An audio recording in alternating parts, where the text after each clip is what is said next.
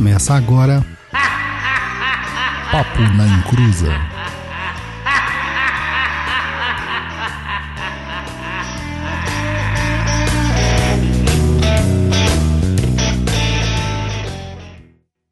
E ninguém tá ouvindo nada. E agora vamos consertar isso ao vivo. Aê! Começou! Aqui é Douglas Rainho e. Non nobis domini non nobis, sed nomini tua ad gloriam. Isso aí. Oi, pessoal, aqui é o Roy e é um pedreiro. Oi, gente, aqui é a Luciana e olha o bode! É mentira! Olá, pessoal, aqui é o Luiz Guenca, boa noite, tudo bem com vocês? E vamos lá que hoje o assunto tá interessantíssimo. É isso aí, meu povo. Programa número 79. Eu acredito, acredito eu, acreditamos nós, acreditamos todos vós, que esse é um, o programa mais pedido pela galera, né? Ah, com certeza. Uhum. Olha, número 79. Quem Muitos diz? pedidos. Muitos pedidos. Vamos falar sobre a maçonaria, mas depois dos recadinhos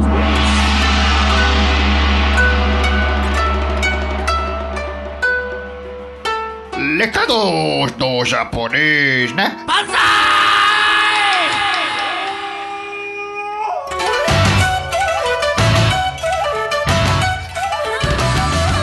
E aí, queridos e queridas do meu padê, tudo bem com vocês? Não pule os recadinhos, pois tem, pois tem coisas muito boas para vocês aqui. Primeiro de tudo, obrigado por estarem conosco em mais um episódio e pela audiência do nosso último programa que foi fodástico. Muito obrigado mesmo. O tema era um espinhoso, mas que vocês conseguiram compreender magistralmente. O que poderíamos esperar de nossos ouvintes, não é mesmo? Só sucesso! Se vocês aí curtem nosso trabalho, você que está chegando agora, não conhece o Papo na Inclusa, já apoia a gente aí nas redes sociais mais famosas no Facebook, facebook.com.br Papo na Encruza, no Twitter, twitter.com.br Papo na Encruza, no Instagram, instagram.com.br Papo na Encruza ou arroba Papo na Encruza, tem no TikTok também, que é Papo na Encruza. E além disso, você pode seguir a gente aí nos perfis pessoais de cada um. Do Douglas é arroba Douglas Rainho 7, do Roy é arroba Roy Mesquita, o meu que vos fala é arroba Guenca, e da Luciana é arroba Lucy Fidelis, o Lucy com Y, beleza? É, lá a gente divulga aí os nossos trabalhos pessoais e muitas informações para vocês também. E se você quiser ajudar de outra forma aí, falando monetariamente falando, é, seja um apoiador ou uma apoiadora. Basta seguir a gente lá, entra no site no Catarse, catarse.me barra papo na ou no picpay.me barra papo na encruza e dar aquela forcinha para nós. Esse dinheiro da ajuda aí é revertido para a melhoria aqui do nosso próprio programa, beleza? E aviso aí do eixo usada, estamos tendo alguns probleminhas aí o pessoal que comprou o eixo usado o Book 2 aí. É, quem que vai falar sobre o. Alô? o alô? Alô, Isso. fala. Gente, é, se vocês compraram um livro e tá, ele chegou com página caindo, ou aconteceu isso depois de 10 dias, entre em contato com a Book 2, pega o número do seu pedido e reclamem. Reclamem porque a gente vai fazer o mesmo. Eu vou também mandar hoje, já vou elaborar um e-mail falando que está acontecendo isso. E já vou mandar reclamação. Mas eu preciso que vocês também façam isso. Então é, é Book 2 mesmo, né? É Rô? BOSK2. Isso, entrem no site e façam uma reclamação. Ó, meu nome é fulano de tal, eu comprei pelo site tal, o livro veio assim. Tira foto, se for o caso, Uhum. manda para eles. Porque se vocês não fizerem isso, para eles está sendo enviado, tá chegando perfeito. A gráfica que tá fazendo isso tendo problema não pode não ser passa cobrada, pra né? gente Não. antes. Então, eu- a gente precisa que vocês façam isso é, para a gente poder ter essa reclamação Até porque foram vendidos muitos livros e pouquíssimos deu esse Deu problema. esse problema. É. Então, é, é bom, é bom vocês reclamarem, porque de repente é uma, sei lá, uma infelicidade de quem tá pegando, Isso. porque tá sendo alternado. Então, por favor, façam isso.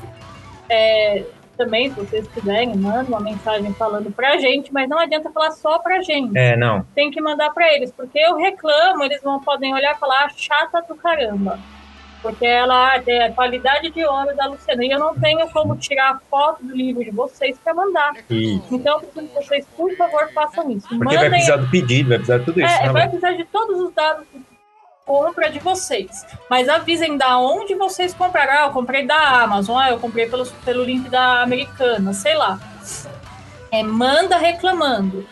Façam isso. Eu vou fazer, vou mandar um e-mail de reclamação. E se for o caso, eu vou mandar toda semana. Vou ser bastante chata, mas eu preciso que vocês também sejam. Isso aí. E aí vocês passem um feedback depois, por favor Isso. entraram em contato com eles e eles, ah, ó, vamos fazer, a gente vai mandar um livro novo para vocês.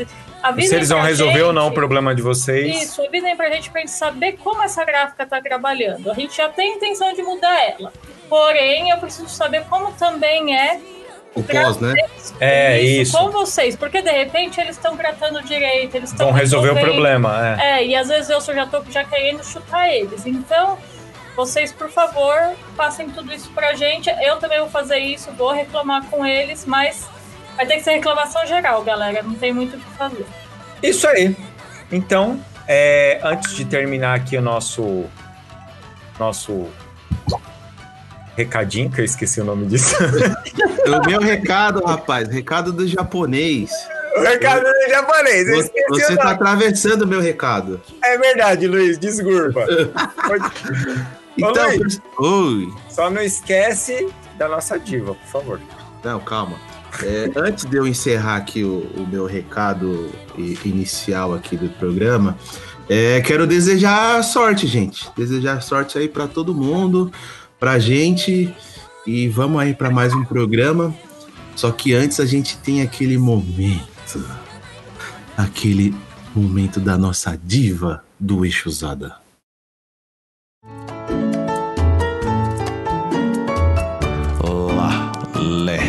Li, Ló, Luana, Itkava. Vem patinar comigo nas estradas dessa vida, minha deusa. Vamos juntos bailar à luz do luar com sinfonia de Paradise, deixando aquela saudade cigana em nossos corações. Amamos você, esplendor de mulher. Enrosca no meu pescoço com aquele grito rouco e chama, chama o seu encruza. Obrigado a você, nossa estonteante rainha do sol nascente. Este e todos os outros programas são para você, nossa deusa.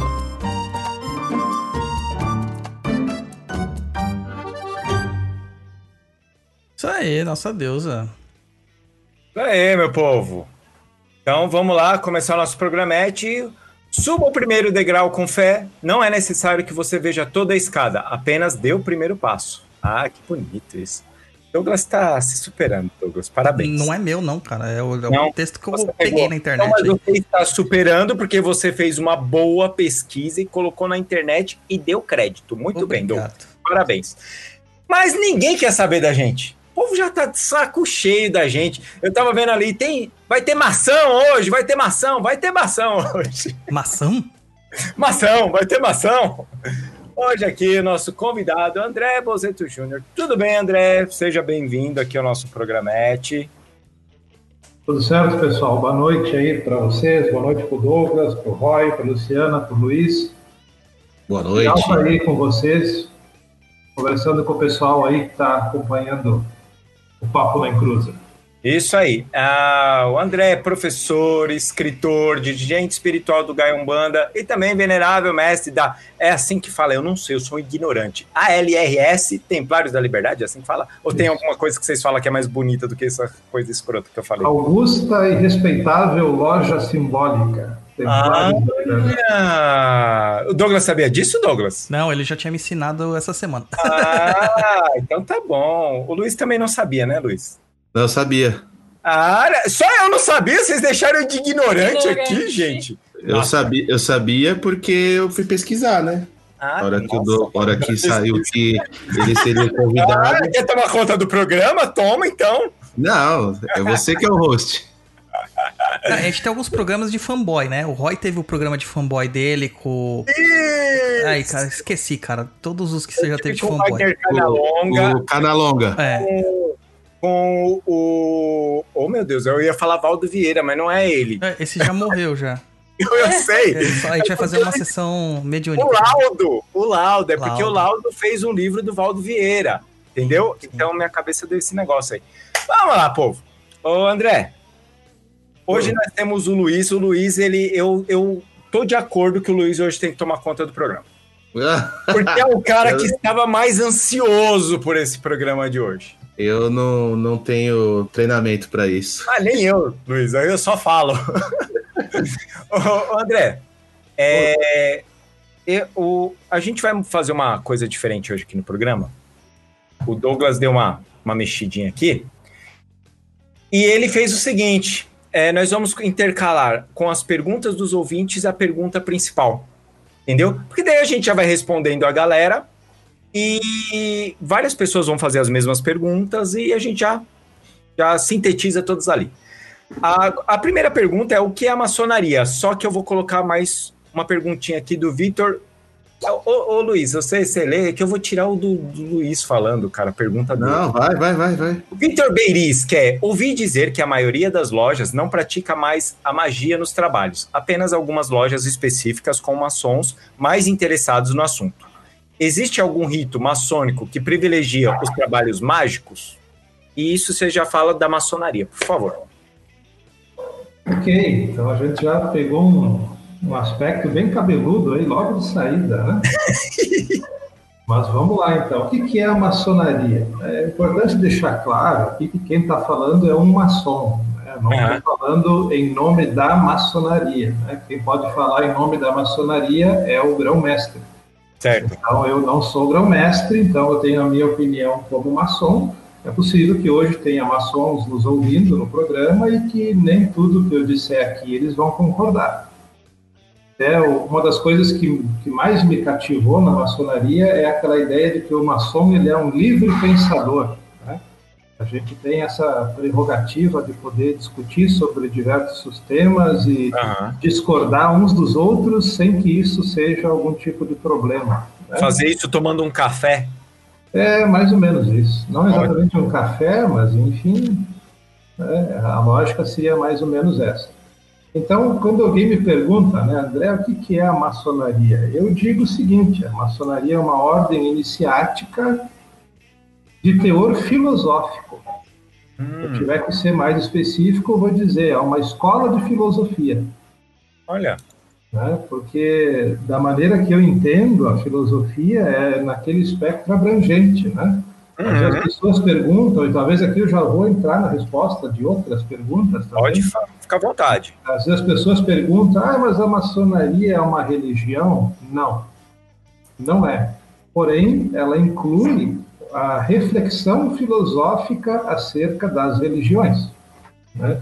A maçonaria tem um viés político, político-partidário? Não, mas ela tem como prerrogativa uma discussão filosófica acerca da política e assim por diante, né? E aí você vai englobar a, a parte física da, da filosofia e a parte metafísica. E aí vai entrar aspectos espirituais, aí vai entrar aspectos esotéricos, místicos, né? Então é um lugar onde a gente tem a oportunidade de estudar sobre tudo isso e eventualmente, né, de acordo com aquilo que a, cada loja maçônica entende como as suas prioridades, a gente pode fazer algo de concreto, né, com esse tipo Tá. de aprendizado que tem ali. né? Agora, quanto à segunda pergunta, a questão da, dos, dos rituais mágicos, acho que aí a gente já entra numa, numa dificuldade que é conceitual o que que é magia, né? Aham.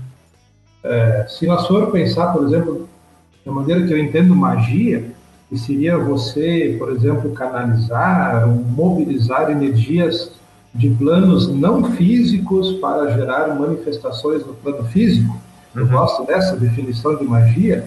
Então, eu diria que todos os ritos maçônicos são mágicos, porque Tá. você está ali trabalhando com uma egrégora. Sim.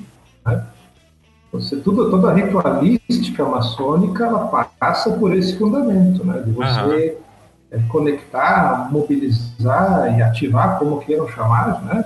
A energia de uma egrégora Uhum. né, para atingir os objetivos que se tem em vista, né, que estão de acordo com os preceitos da ordem. né. Agora, se talvez a pessoa que fez a pergunta gostaria de saber se tem é, ritos que são mais focados na simbologia esotérica, na simbologia mística, aí tem variação, sim, de uns para os outros. Né?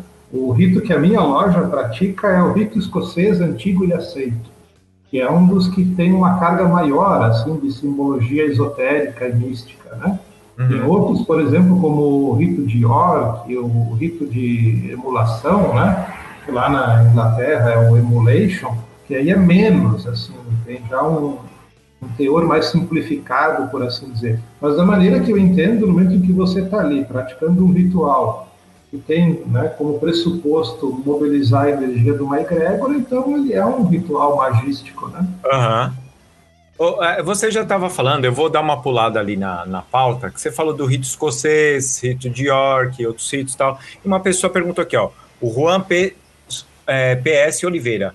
Existem rituais sagrados na maçonaria? Quais são? Vocês podem falar? É, bem que é ritual ali, né? Mas você pode falar da questão de- de- dessas um pouco dessas diferenças desses ritos que tem para cada um do escocês. Por exemplo, uma vez é, eu conversando com dois maçons que não se conheciam, um falou assim: Ah, quando eu fui fazer o meu ritual, é, o- os caras lá aprontaram comigo, ficaram, mandaram eu ficar lá às quatro horas da manhã na porta do cemitério segurando uma vela do meu tamanho acesa, com capuz, não sei o que lá, papapá, papapá.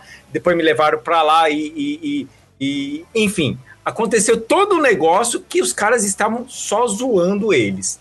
Aí um outro fez assim para mim: Olha, isso eu contei, né? E ele falou assim: Olha, esse aí acontece, mas é um pessoal que tá. O meu rito, isso não acontece. Acontece dentro ali da, do, do- Como que eu falo? É Templo, câmara, lo- a loja, né? Dentro da loja. Sim. Dentro da loja ali é de boa, esse tipo de coisa não acontece, porque o rito tal é como se ele estivesse dando para soldados, aquele negócio mais despojado. Aí eu fiz, ah, então existe uma diferença assim nesses, nesses ritos, nessas iniciações, no caso. Sim, isso que você está me colocando, dessa história do cemitério aí, nunca ouvi falar disso. Aham. É, deve ser que armaram uma pegadinha pro cara. né? É, então, não, ele falou que, que colocaram uma puta de pressão. Ele falou, depois eu vi que quando colocava os outros, a gente fazia a mesma coisa, mas era só pra zoar os caras. Entendi.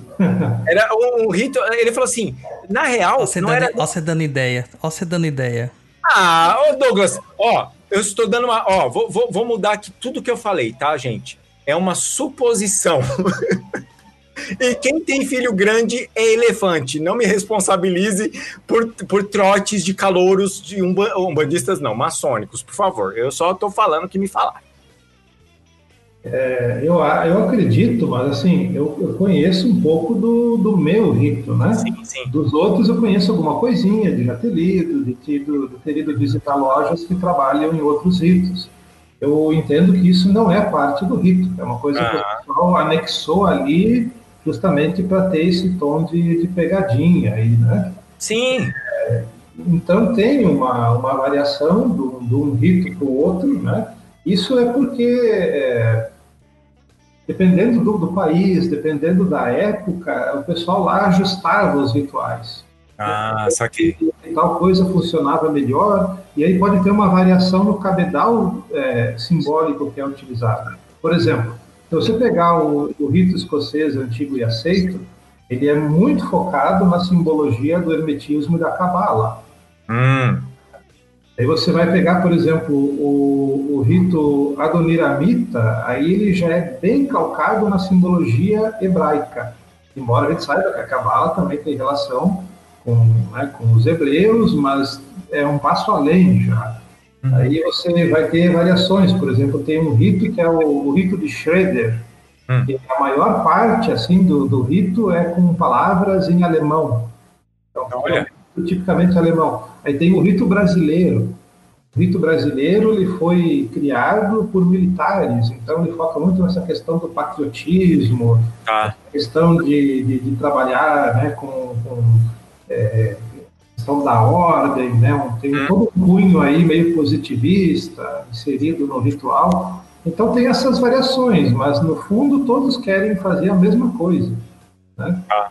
Então, é, digamos assim, a, a diferença talvez esteja mais na forma de se praticar o ritual do que propriamente nos resultados a serem obtidos. Tá. Mas André, qual que é o propósito da maçonaria? O propósito da maçonaria é o mesmo da Umbanda, é o mesmo da maioria das religiões, é, é melhorar o indivíduo, é melhorar o cara que frequenta esse lugar, para que uma vez que ele consiga se aperfeiçoar, né, o, o jargão da maçonaria, que é muito pautado nessa questão dos pedreiros né, medievais, a gente diz que o maçom ele tem que polir a própria pedra bruta. O que isso quer dizer? Você tem que aparar as suas arestas, você tem que trabalhar com os seus defeitos para se tornar um cara melhor, porque a gente pressupõe que se você se torna um cara melhor, você vai tornar a sociedade melhor. Uhum. Se eu, me- se eu vou trabalhar para melhorar a mim mesmo, com as ferramentas que a maçonaria me traz, eu vou ser um pai melhor, eu vou ser um marido melhor, vou ser um professor melhor, um vizinho melhor e assim por diante. Então, você tem um olhar de melhorar a sociedade, melhorando primeiro o indivíduo.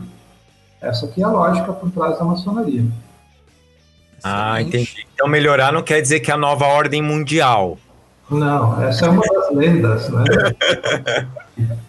É, não, porque tá bem em voga, né, ultimamente, né? Porque é o, é o Bill Gates, a nova ordem mundial, a maçonaria, querem não sei o que lá, e você fica, meu Deus do céu, que, que loucura é essa, gente? Eu acredito, né, como professor de história, que, que, que essa culpa que colocam na maçonaria, é, esse grupo que o pessoal pensa que é a maçonaria, no meu entendimento, é o grupo Bilderberg. Hum. Né, Se a gente pesquisar, não é o tema aqui do programa, mas nossos ouvintes, Não, mas é legal a gente desmistificar essas coisas também. Isso, né? Os nossos ouvintes aí procurar no Google o grupo Bilderberg, eu acho que esse é o grupo que o pessoal pensa que é a maçonaria, né? Que é uma elite é, trilionária, né? É uma elite que é um conglomerado de mídia, de banqueiros, de políticos, e esses caras aí controlam a economia. Podem não controlar o mundo, mas controlando a economia você já controla bastante coisa. É bastante. Isso, mas não a maçonaria. A maçonaria, é, a maçonaria não é unificada nem dentro do Brasil, né? Que a gente tem, Aham. tem aí as três potências que, que se intervisitam, que se reconhecem mutuamente, mas não é unificada. Então, se você não tem uma maçonaria unificada no Brasil, você não tem uma maçonaria unificada tentando governar o planeta ou algo desse tipo. Um monte de gente tentando cada um mandar um pouco mais que o outro. Não dá, filho. É mais ou menos por aí. Aham. É, é, é o- fica difícil das pessoas entrarem em um acordo geral, né? É, Douglas, tem mais alguma coisa que você queira perguntar? Tem várias, cara, mas vamos seguir a pauta. Então vamos seguir a pauta. Antes só de, de, de continuar, Fala aí. perguntaram, o Guilherme perguntou aqui que ele não entendeu o nome do grupo aí que o, Tô postando o no André chat. falou. É Clube de Bilderberg. Isso, então é isso aí. Posta lá, Douglas. O, você falou da, da questão da filo- filosófica, e esse é, acho que é o, o que menos você escuta da maçonaria, né? Que é, é o grupo de, de- de uma escola filosófica. E, e a gente pode pegar então um pouco do, do contexto histórico para tentar explicar mais ou menos essa filosofia. Será que dá um, onde surgiu, por exemplo? Sim, e talvez é, entre todos os tópicos que a gente tem para abordar, esse seja o mais difícil. Ah, E, mas, mas dá para entender por que, que é difícil. Porque nós estamos falando de uma instituição que existe há séculos, aham, é, no passado, né, na Europa, numa época onde apenas 10% da população era alfabetizada, né, portanto, é, você tinha poucas pessoas em condições de, de ler, de escrever, de produzir texto, uma ordem que era perseguida, então não era um bom negócio para ninguém ter em sua posse documentos maçônicos ou de qualquer outra natureza, Então, é, as fontes bibliográficas são poucas. Então, muita coisa daquilo que a gente entende como sendo a origem da maçonaria é passível de dúvida, Tá. passível de termos outras versões, digamos assim. Uhum. O que, que é fato aceito já? Né? Que existia no período medieval, ali já a partir dos, né, do- dos anos 1100 e alguma coisa, já eram muito ativas as chamadas guildas de pedreiros Uhum. medievais que trabalhavam construindo catedrais, castelos, pontes, esse tipo de coisa. E principalmente aí a partir dos anos 1600, essas guildas de pedreiros começaram a receber, né, nas suas sociedades, pessoas que não tinham vínculo nenhum com o ato de, de trabalhar em construções. Uhum. E eram pessoas da nobreza. Vale lembrar que o que você está falando aí depois é, é renascimento. Então, quer dizer, a, a, a igreja está um pouco mais devagar no comando ali, é, está tendo mais contato com o exterior e está vindo também muitas informações de fora também, né? De, de o que é Deus, método de vida, criadores, que está vindo muita informação do Oriente também, né? Então Sim. já, já começa a criar essa, essa, essa diferença, né? Sim. E aí a gente já tem né, muitos registros a partir dos anos 1600 de, de nobres, de intelectuais da época se filiando nessas ordens maçônicas que no passado eram apenas congregações de pedreiros. Uhum. E aí fica o questionamento, mas por quê? O que, que levaria um nobre, um erudito, um intelectual? Nós podemos citar Isaac Newton, podemos citar Elias Ashmole, né, podemos citar Francis Bacon. O que, esses caras iriam querer fazer entrando em ordens que originalmente eram grupos de pedreiros? Uhum. Aí a teoria difundida e polêmica é que havia algo lá que atraísse essas pessoas. Né? E ah, uma teoria que nem todos concordam, mas com todas as minhas leituras eu acredito que faz sentido, é que esses pedreiros medievais eles herdaram ah, os remanescentes da, da Ordem dos Cavaleiros Templários. Tá. Uhum. Depois que os templários foram perseguidos e extintos, muitos membros migraram para essas ordens, porque os maçons trabalhavam para os templários, construindo castelos e reformando e etc, etc. Então, aquele conhecimento templário ficou ali dentro, Uhum. Junto com esses maçons disfarçados, digamos assim. Até porque eles eram perseguidos, né? Os templários que se ficasse dando sopa lá falando, ó, minha carteirinha templária é aqui, o cara era, era perseguido, né? Não, com certeza. Então era uma maneira até de você poder se deslocar pela Europa, né? Porque os Ah, pedreiros é. se deslocavam, né? E, e aí os templários teriam essa prerrogativa. Sim. E aí, a partir de, dos anos 1600, assim, a, a quantidade dessas pessoas desvinculadas da dita maçonaria operativa, ou seja, dos pedreiros, chegou mesmo a superar a quantidade da pessoa que era do ofício. Né? E aí a gente diz que houve a transição de uma maçonaria operativa Tá. para uma aham, maçonaria especulativa. tá. Então a ordem se tornou muito mais um grupo onde as pessoas se reuniam para debater temas filosóficos e científicos. E se você pegar esses nomes que eu citei, por exemplo, que são lá dos anos 1600, Aham. você vai pegar o Elias Ashmole, você vai pegar o Francis Bacon. Uhum. Esse pessoal, é, primeiro, eram todos eles Rosa Cruzes. Tá. né, todos Rosa Crucianos. E membros da, da Royal Society né, Uhum. que era uma importantíssima instituição de divulgação científica lá na Inglaterra. E aí, então, você tem que deduzir que para esse pessoal se interessar em entrar em uma ordem que originalmente era um grupo de pedreiros, tinha que ter algo ali que interessava a esses caras. Ô, André, é, já que você é historiador, eu vou agora fazer uma pergunta aí de cabeçuda de história aí. É, com, com a questão dos templários também, é, eles estar sempre no Oriente, eles estar sempre viajando, conhecendo as coisas. É, eu mandei um artigo para o Douglas, bem legal, é, de uma página, agora eu não vou lembrar o nome, mas só que ele estava falando o como que os templários se davam bem com os muçulmanos. Eles respeitavam. Cada um respeitava o seu espaço e tirando toda aquela, aquela mística de um odiava o outro e existe uma convivência pacífica ali com, com bases de estudo bem legal por é, essa página. E aí me veio alguma, uma- isso na cabeça. Como os templários lidavam com várias religiões, como eles lidavam com pessoas diferentes do Oriente, eles acabavam tendo conhecimento, e fora a, a ordem templária, onde existia aquela. aquela. aquela. ah, eles eram muito unidos ali do que eles faziam. Então existia aquele negócio deles segurarem segredos e coisas do tipo. Então os caras acabam conhecendo essas coisas. Não tem mais o que fazer quando todo mundo é extinto e quando todo mundo é perseguido. Então vamos fazer o quê? Vamos trabalhar com o pedreiro. Porque eles podem se deslocar de cidade a cidade, vai ser mais difícil de ser perseguido, você inventa qualquer nome, só que você tem conhecimento.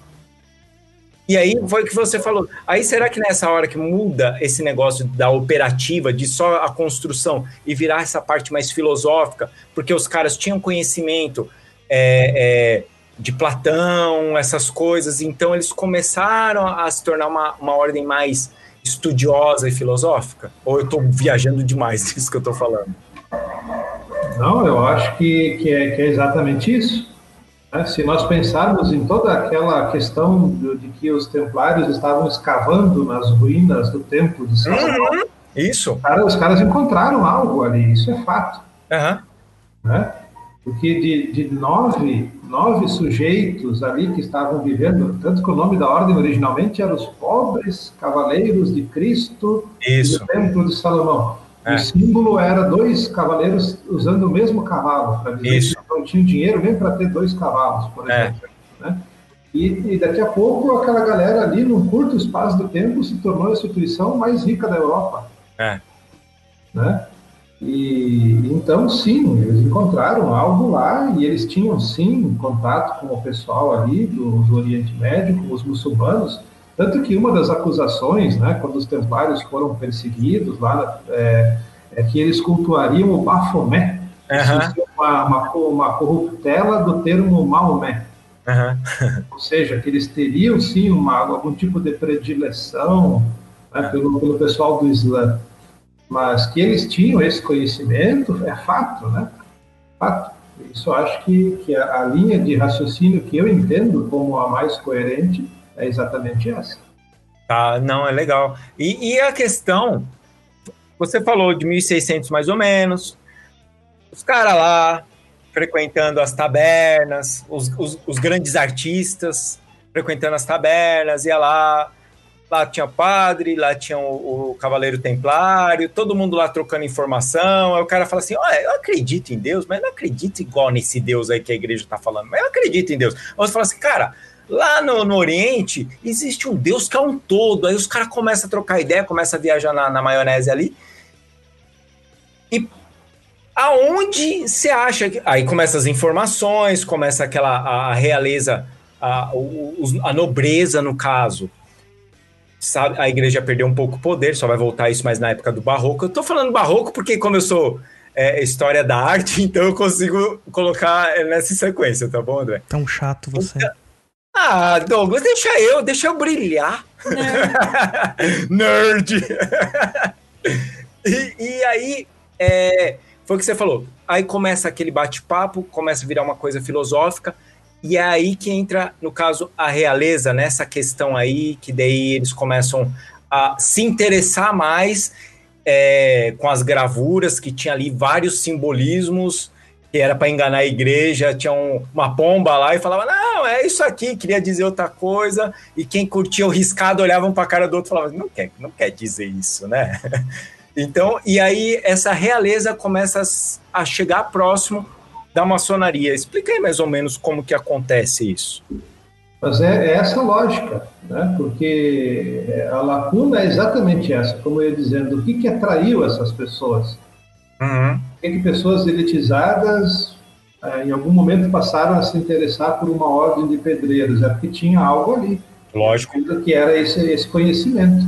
Então chega um momento, né? Se você pensar, talvez teve o, o, digamos assim, o canto do cisne da Uhum. maçonaria operativa foi em 1666, quando teve o grande incêndio de Londres.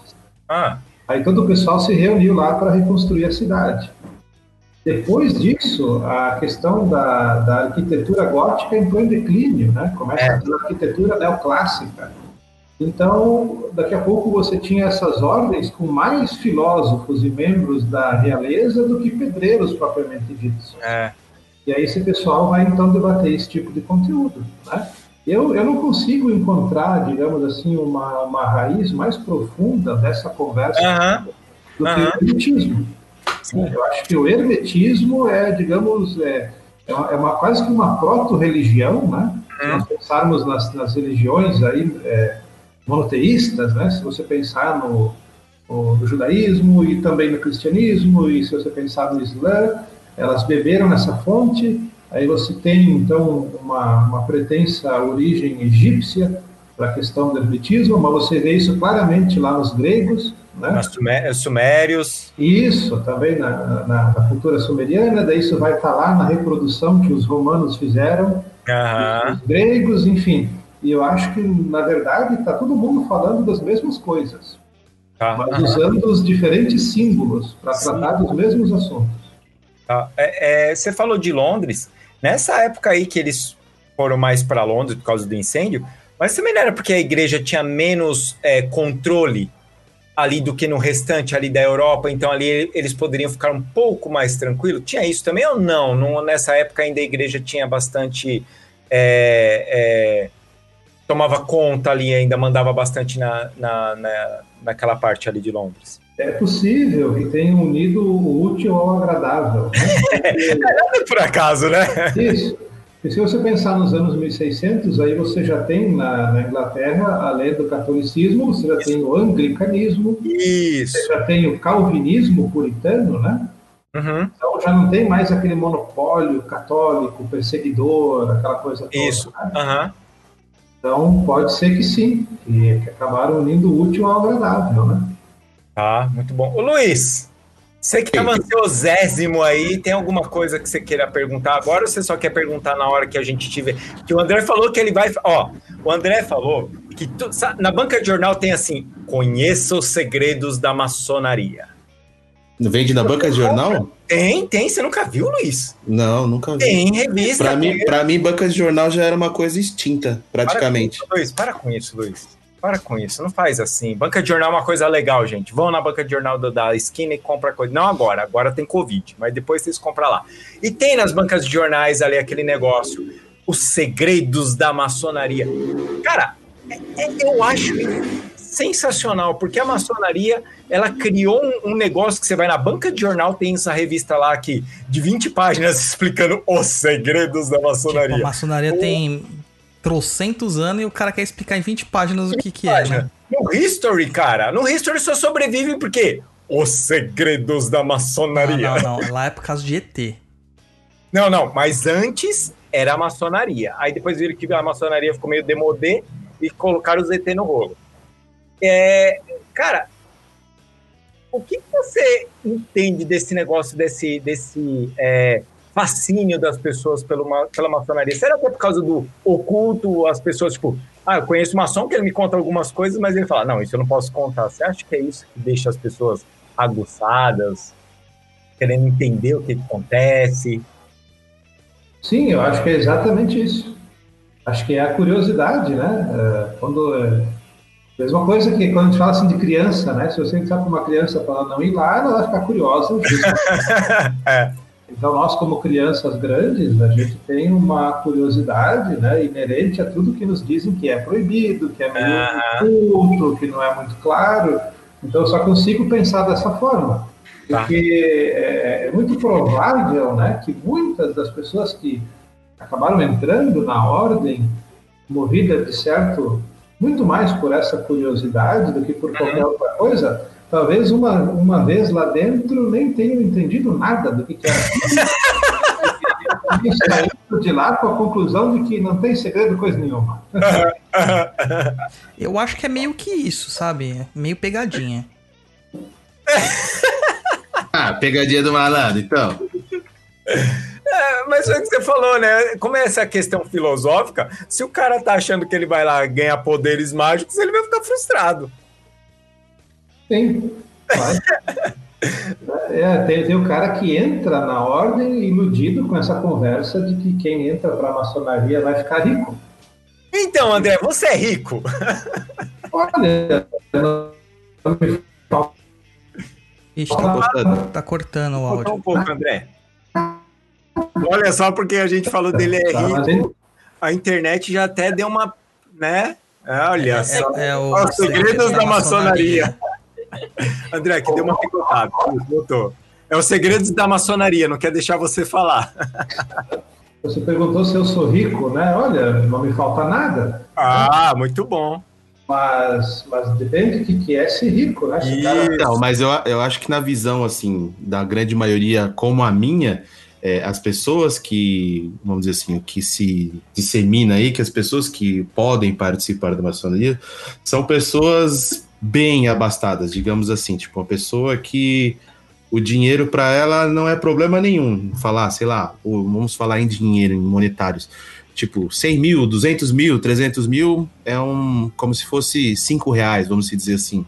Ah, gastei 100 mil, tipo, não vai fazer falta, entendeu? Ah, É, então, conceituar o que é rico é meio complicado. Mas eu acho que as pessoas também, quando eu ouvi a primeira vez a maçonaria, que ah, é só pessoas ricas que podem ser maçons. Então, é, obviamente que isso não é verdade, né? A maçonaria tem, é, na verdade, assim, a intenção da maçonaria é você ter ali uma representação de todos os estratos da sociedade.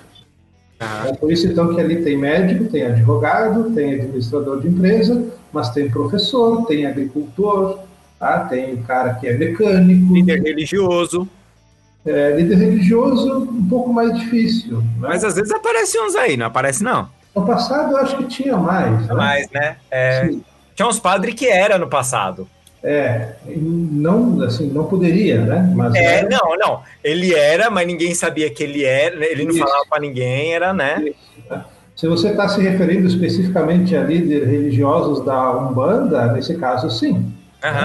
Tem- Temos muitos autores umbandistas bem conhecidos, Brasil afora, que são ou que foram maçons. né? Aham. Eu digo foram porque alguns faleceram, né? Sim. Então, nesse aspecto, sim. Agora, por exemplo, se você pensa em pastores de É mais difícil, né? é, aí já deve ter, né? Eu não- Aham, sim. deve ter. Eu, não, no caso, não conheço nenhum pessoalmente. Assim. Tá, é, aí uma pergunta que também todo mundo fala. É, faz ali, né? E todos podem ser maçons? Como funciona isso? É, Para entrar na ordem, É. Porque, Não, por sim, exemplo. Qualquer a- pessoa pode entrar na ordem. Isso. tá? então, assim, para você ingressar na ordem, você tem que ser convidado, né? Tá. No Brasil, a única maneira de você entrar na ordem é sendo convidado por quem já está lá. Você Aham. vai pensar, por exemplo, quando eu estive na, na grande loja de Londres, eu achei interessantíssimo lá que logo na entrada da parte do museu ali tem um biombo ali, enfim, uma prateleirazinha, uns panfletos, inclusive um formulário. E você Olha só. preenche dizendo que você está afim de entrar para a maçonaria. Aí você preenche aquilo ali, deposita numa espécie de urna e o pessoal depois com seus dados vai avaliar se te aceita ou não. Tipo um alistamento. Isso Olha. eh, não quer dizer que você vai ser aceito. Lógico. Mas. Você pode se oferecer. Né? No caso do, do Brasil, não. No Brasil, você precisa ser convidado. E aí se costuma dizer, assim, no jargão da maçonaria, que para a pessoa ser, eh, digamos, um candidato em potencial para entrar na maçonaria, tem que ser aquilo que, a gente chama de um homem livre e de bons costumes. Tá. Claro que isso é uma coisa meio ufanista, assim como vários outros jargões da maçonaria.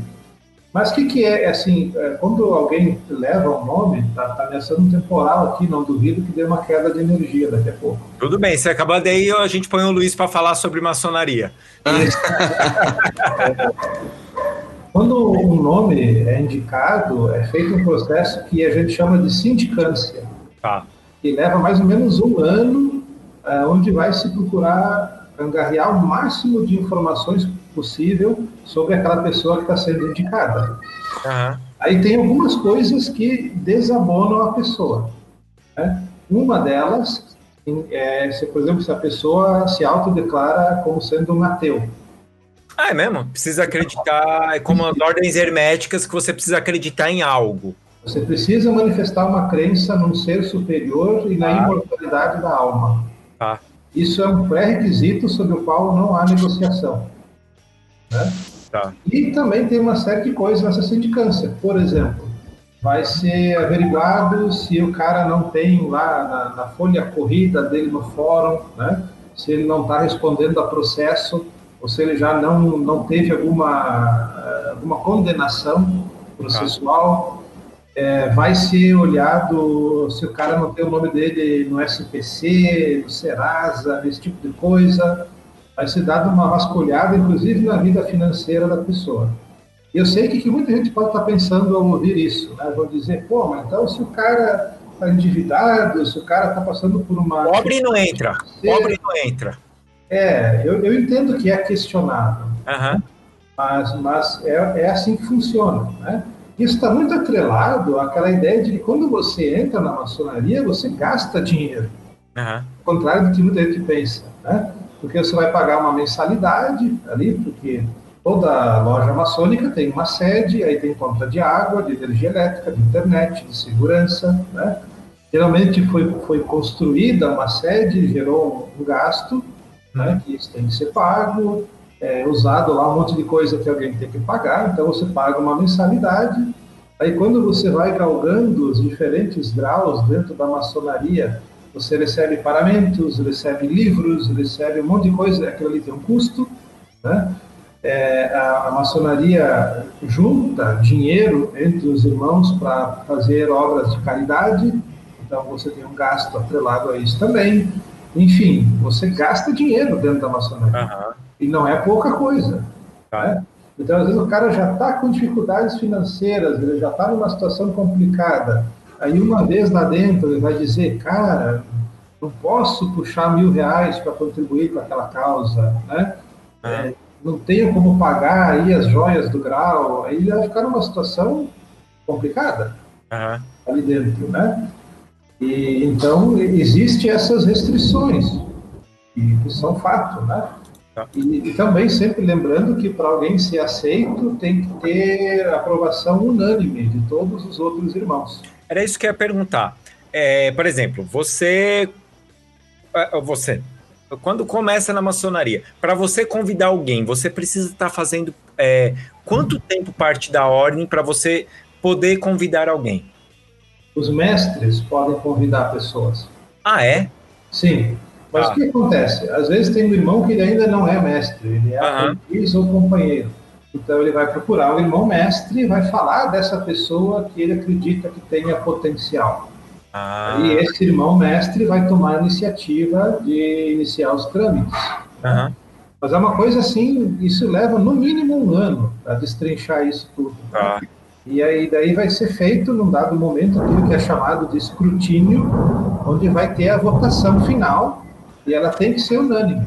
tá? Olha, Se um maçom votar contra a entrada daquele novo membro, já não vai rolar. Pode até, sob certas circunstâncias, ser feita uma nova votação, tá. né? mas tem que ser unânime para o cara conseguir entrar na ordem. E para chegar nos graus assim, é, é tempo ou é dedicação de dedicação, dedicação do maçom?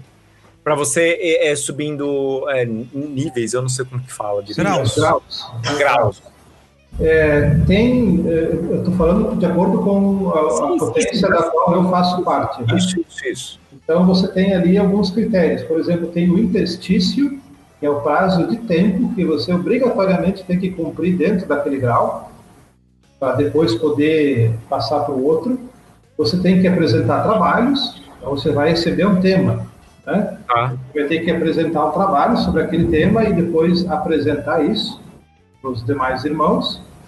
Você passa por uma sabatina de perguntas e respostas lá, que o pessoal chama, alguns chamam de telhamento, alguns chamam, chamam de, tre, de trolhamento.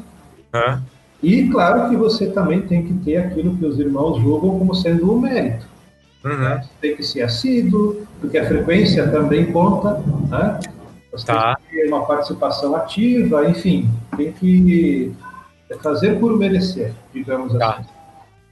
É, ah, já que a gente está falando do Todos Podem Ser Maçons, é, alguns ouvintes mandaram pergunta aqui. O Juan PS Oliveira falou assim: realmente não pode mulher na maçonaria? Por quê?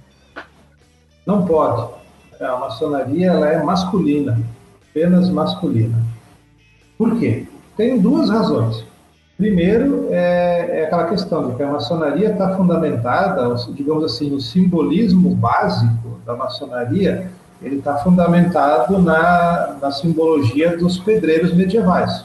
Uhum, E você só tinha homens como pedreiros medievais. uhum, né? Aí mesmo depois, na transição para aquela fase mais especulativa, filosófica, a mulher, né, no tempo lá do período da modernidade, ali nos anos 1600, 1700, ela tinha um papel secundário, adianta elas querem tapar o sol com a peneira, né? Nós Sim. estamos falando de sociedades que sempre foram machistas. aham, E aí, essa tradição determinou que mulher não entra na maçonaria. uhum, Mas há um segundo fator, que daí, se você vai olhar pelo viés mais místico, mais esotérico, é aquela questão de que a maçonaria é uma ordem solar. tá. Então, a simbologia esotérica, a simbologia mais mística da ordem, está fundamentado nisso. Né? Então, a gente entende que a, a- a simbologia solar é uma, uma referência ao polo ativo, né? Sim, portanto, masculino.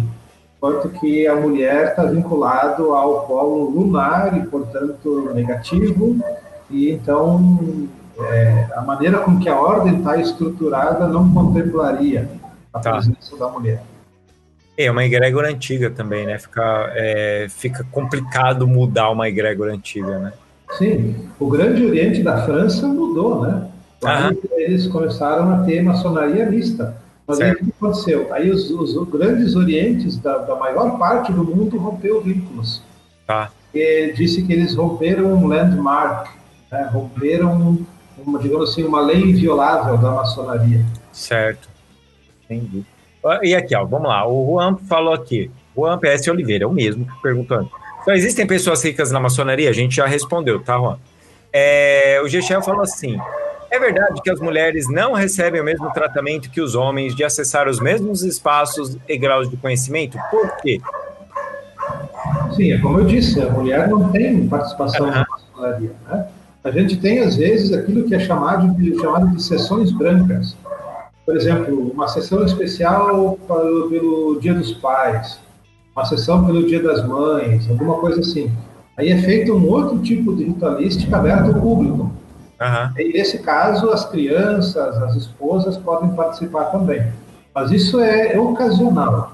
É, O, o normal é nós termos apenas os homens. As mulheres participam do jantar, às vezes, né? aham, Iniciação, aí depois do ritual de iniciação, para receber né, o novo membro e a sua esposa, aí é feito um jantar lá, todo mundo confraterniza e tal. Mas a maçonaria, ela é masculina, é apenas para homens. tá. O Stribel falou aqui, ó.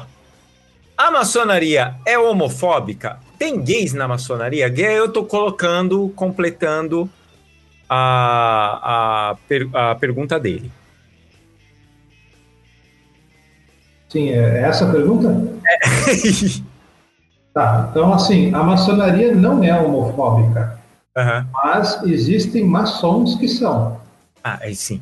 É. Ok. Inclusive, há, não sei se foi uns dois anos atrás, mais ou menos, saiu uma resolução lá da grande loja da Inglaterra, dizendo inclusive que ah, se deve aceitar os transexuais.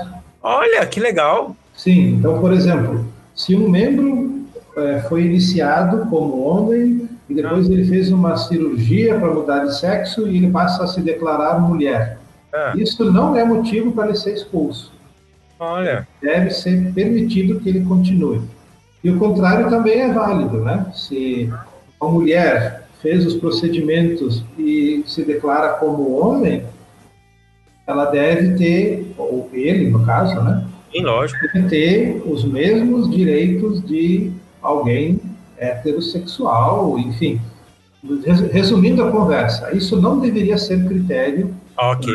para impedir a entrada ou a permanência de alguém na maçonaria. Agora, existem lojas onde tem irmãos que são preconceituosos E aí eles vão vetar, né? Sim, sim, existe. Vai ter lojas onde vai ter irmãos que vão dizer que não querem gay lá e que não vão votar a favor do cara e acabou. Tá certo. Eu Olha, acho bobagem isso. sim. né?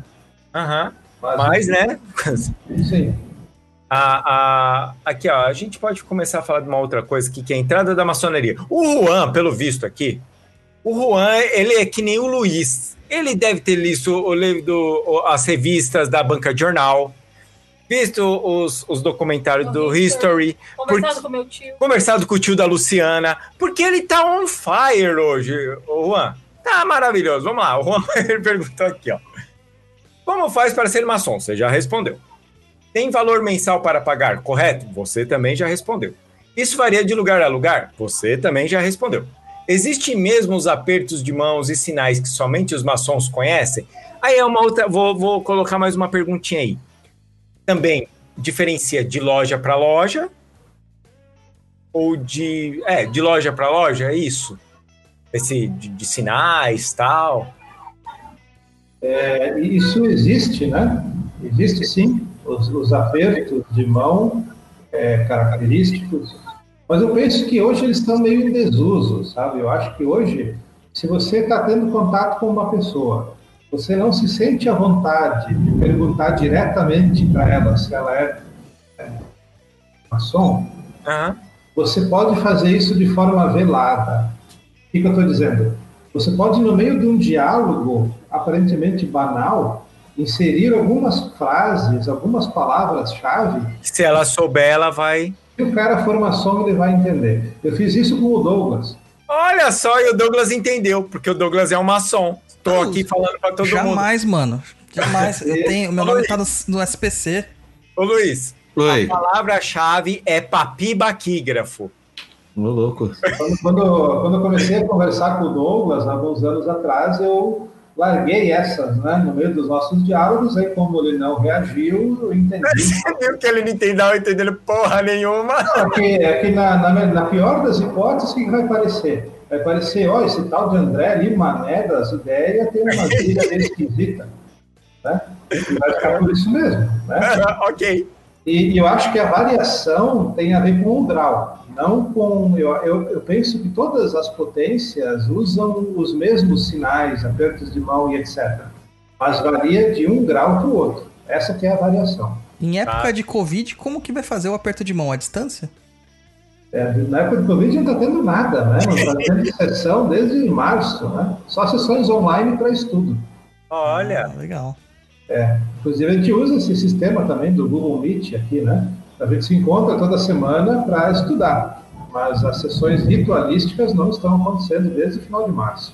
Parabéns vocês, viu? Muito bonita essa atitude de evitar se contaminar, muito bom. É, o Juan, ele tá aqui ao vivo, ele falou que sim, ele assiste o History, ele ama, ele, ele gasta uma grana, ele gasta uma grana com as revistas da banca de jornal. A- a- os livros da Madras, então, que era Conheça os segredos da maçonaria, ele tem todos. Então, ele tá fazendo muitas perguntas, tá? Aí, a gente falou aqui, ele falou do negócio que rituais sagrados da maçonaria. Aí ele também perguntou aqui, eu já fiz essa pergunta, mas acho que cabe aqui de novo. Ele falou: existem rituais sagrados na maçonaria? Quais são? Você pode falar? Juan, ele não pode. Ah, próxima pergunta, tô brincando. É como eu falei no início, eu entendo que, que os rituais da maçonaria todos são sagrados. Sim. É, mas eu acho que ele quer dizer mais, André, assim, tipo, casamento, batizado, sabe? Questões E- que você encontra em outras, em outras supostas religiões, né? No caso, coisa parecida. Pa- Parece que o casamento existe. Assim, Olha, a pessoa querendo né, fazer um casamento de acordo com um processo ritualístico, existe essa possibilidade. Eu tenho consciência de que existe. Nunca vi, né, não chegou nas minhas mãos. o é tipo ritual, caviar, né? É que nem caviar. A questão de batizado, isso não, né? Porque a maçonaria é para adultos. Então, não, não tem, também não é uma religião. É, aham. Por que você batizar alguém na maçonaria, né? Na maçonaria você vai iniciar as pessoas, mas não Ah. batizar, né? Mas eu sei que tem, tem a possibilidade de fazer algum tipo de cerimonial de teor maçônico, mas é uma coisa bem restritiva, né? Não é nada assim, por exemplo, se assemelhe a um casamento na igreja ou algo desse tipo, né? Tá, legal. O Gechel perguntou aqui, ó. Ele, pergun ele falou, ele contou uma historinha e ele fez umas perguntas aqui. Tem um conhecido que fez parte, ele hoje é evangélico. Ó, eu já falei, o Douglas vai virar evangélico no futuro. Todos os macumbeiros no futuro vai virar evangélico. Por isso que eu não sou mais Se macumbeiro. Deus quiser.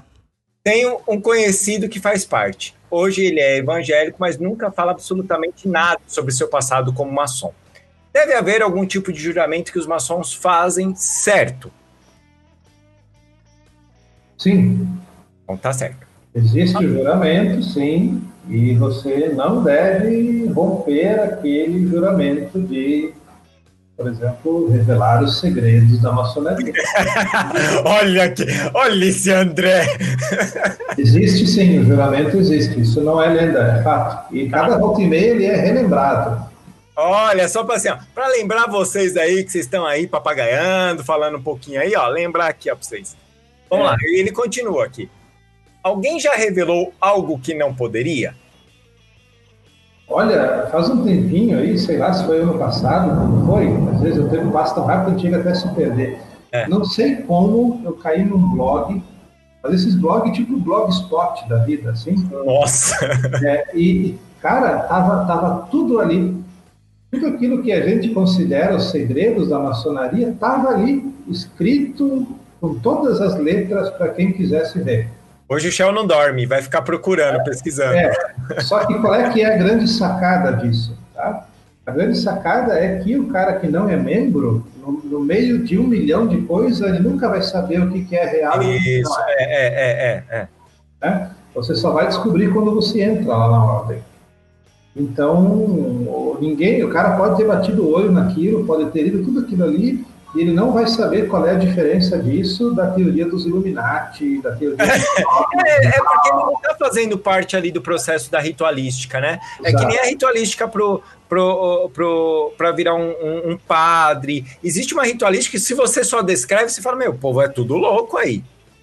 Sim. Né? Não, mas não, não entende o teor filosófico daquilo, né? O renascimento, aquelas coisas todas, né? Isso, mas isso não está em livro nenhum, né? Tipo, você pode comprar todos os livros da Madras, e eu tenho muitos aqui em casa. e você, você. É tipo assim, ó, quer ver um exemplo bobinho? Mas que Isso, fala aí. um? É como você ir na autoescola e fazer só as aulas teóricas.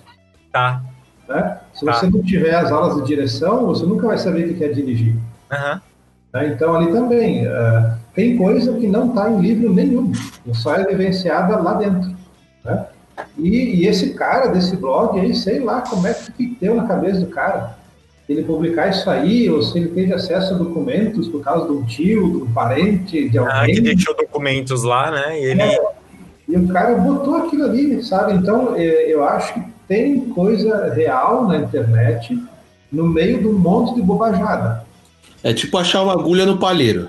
É mais ou menos isso. E aí você vai encontrar isso e não vai saber distinguir. Aham. É a lógica. No meio de um monte de coisa estapafúrdia, tem Aham. um grupo ali que posta coisa verdadeira e que se o cara fosse identificado, ele ia ter problemas fazer isso. Ah, então, essa é a pergunta do Gechel. Ele fez assim: o que acontece com quem a faz? Olha, vamos falar assim pelo lado mais, mais fácil. Aham. Vamos dizer o seguinte: você vai ser excluído. Sim. certo? Você vai ser expulso da ordem e você vai entrar lá para o livro negro da maçonaria. E, é, se vocês estão ouvindo isso,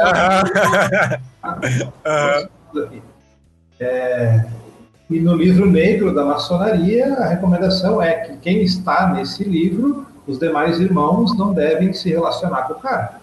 Tá? Então, por exemplo, aqui na minha cidade eu ia ter muitos problemas, porque daí eu não ia mais conseguir os melhores médicos, eu não ia mais conseguir os melhores advogados, é, muita coisa que eu precisaria comprar, os caras não iam querer me vender, muitos lugares que eu frequentaria, o pessoal lá ia virar a cara para mim, e eles iam divulgar isso nos outros municípios. O meu nome ia estar exposto para todo maçom saber que eu fui parar no livro negro e que a partir de então todo mundo estava orientado a me deixar para escanteio. Tá. isso já iria me gerar problemas suficientes. Não, sim, acredito que, que seria bem Mas, complicado. mas- mas nada daquele tipo, olha, se você não fizer isso, vão te matar, né? Porque já tem muito, tipo, já ouvi muito, ah, você, eh, se você não andar na linha, vamos dizer assim, se falar ou quiser sair, você será aniquilado, morto. Para a segurança de vocês, eu prefiro não aprofundar. Tá ótimo. Por favor. Ô, ô, Luiz, Oi, eu, eu quero viver, meu filho. Para com isso. mas o é maçom, cara. Ah, mas aí ele fala alguma coisa, ele fala assim: ah, aqueles lá sabem coisa da maçonaria e vem aqui em casa aqui me, É. me sacrificar junto com o bode lá. Eu tô lascado, meu O filho. Roy é frater de outra ordem. Foi? O que, Pô, foi? Você é frater de outra ordem. Você tá Eu- ligado a outras situações. Você gosta de múmias. Ai, ai, ai, é. O povo gosta de múmias e pirâmides. Pessoal, só para esclarecer, caso, caso alguém que está nos ouvindo não tenha percebido, foi uma brincadeira. Sim, não, é, é- é importante. Esperamos que entendam. Foi uma brincadeira, obviamente, né? Vamos lá, agora eu vou, vou entrar em perguntinhas aqui, que é aquelas perguntas que todo mundo faz, tá bom? Então vamos lá. Começar aqui. O Juan. Oi, Juan, tudo bem? Tá bem sempre aqui, Juan? Ele perguntou aqui: é verdade que os maçons sempre favorecem os irmãos? Irmão ajuda irmão? Ah, você viu que quando é pra um ferrar o outro, ele vai ferrar o outro. Então, quer dizer, se é pra ajudar, ele vai ajudar. Quando é pra ferrar, ele vai ferrar. Tá vendo? Aí, ó. Sim, sim, os irmãos devem ajudar os outros. Verdade. Eu, depois que entrei para a ordem, acho que nunca mais paguei uma consulta médica. Das vezes que precisei. de- Caraca, gente! É por isso que você gasta dinheiro lá. pra Você não gastar depois. Sim, os irmãos devem se ajudar, com certeza. Tá? Não é só. nenhum segredo, né? Peraí, peraí. Então você tá falando que a maçonaria é comunista? É isso? Não. Não é comunista. Comunista, você está falando do comunismo lá do Marx, não tem nada a ver com isso. Ah, tá. Mas os irmãos, sim, se ajudam, com certeza. né? Por exemplo, se eu tiver que comprar algo, vamos pegar um exemplo, eh, material de construção. Tem três lojas aqui na minha cidade. Eu moro numa cidade de 20 mil habitantes, tá, pessoal? Ai, que delícia, gente. Isso. Me leva aí, André. Eu quero morar aí. É, o Douglas já veio dar uma volta aqui, uma hora vocês veem. Olha só. maravilhosa. Nossa, depois quero ver aí pra você ver com seus irmãos aí, pra eu comprar um terreno aí, pra fazer um sítio aí, criar minhas galinhas, criar meu alface aí. Nossa, mano. Que sonho. Para isso seria bem legal. Mas, enfim, imagine que tem três lojas que vendem material de construção, tá? E uma delas pertence a um irmão maçom. É óbvio que eu vou comprar desse Lógico. Aham. né? Então, como eu já citei, eh, tem irmãos na ordem que são médicos e, e quando eu, alguém da minha família precisa, eles não me cobram a consulta. Até cirurgia já fiz e não me cobraram. Entende? Olha. Tem, tem esse aspecto. Aquilo que eu posso contribuir, contribuo. Mas há limites. Há limites. Por exemplo, não adiantaria um irmão maçom ligar e me convidar para ir assaltar um banco. Entra- entrando mais ou menos aí nesse, eh, nesse tema assim, de ajudar, voltando lá aquilo que eu tinha comentado, que eu tinha um tio maçom eh, e alguns primos também. Aí um primo estava contando que ele estava de viagem eh, na Argentina. Ele estava fora do país, ele, a mulher e dois filhos, e o carro dele quebrou na Argentina. E segundo ele, naquela época, não sei se não tinha seguro não tinha como, e ele parado lá na estrada, ele falou que gesticulava alguns sinais, né? Como você citou aí anteriormente. E em determinado momento uma pessoa parou para ajudar, enfim, é, acabou se identificando também como maçom.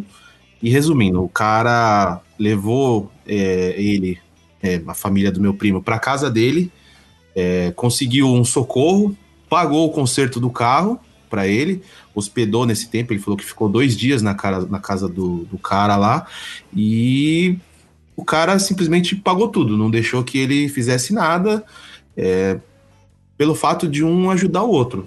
Ele falou: da mesma forma, se tiver alguém que, é, vamos dizer, na mesma situação precisando e for, eu também tenho que retribuir da mesma forma. É, é mais ou menos por aí, sim. né?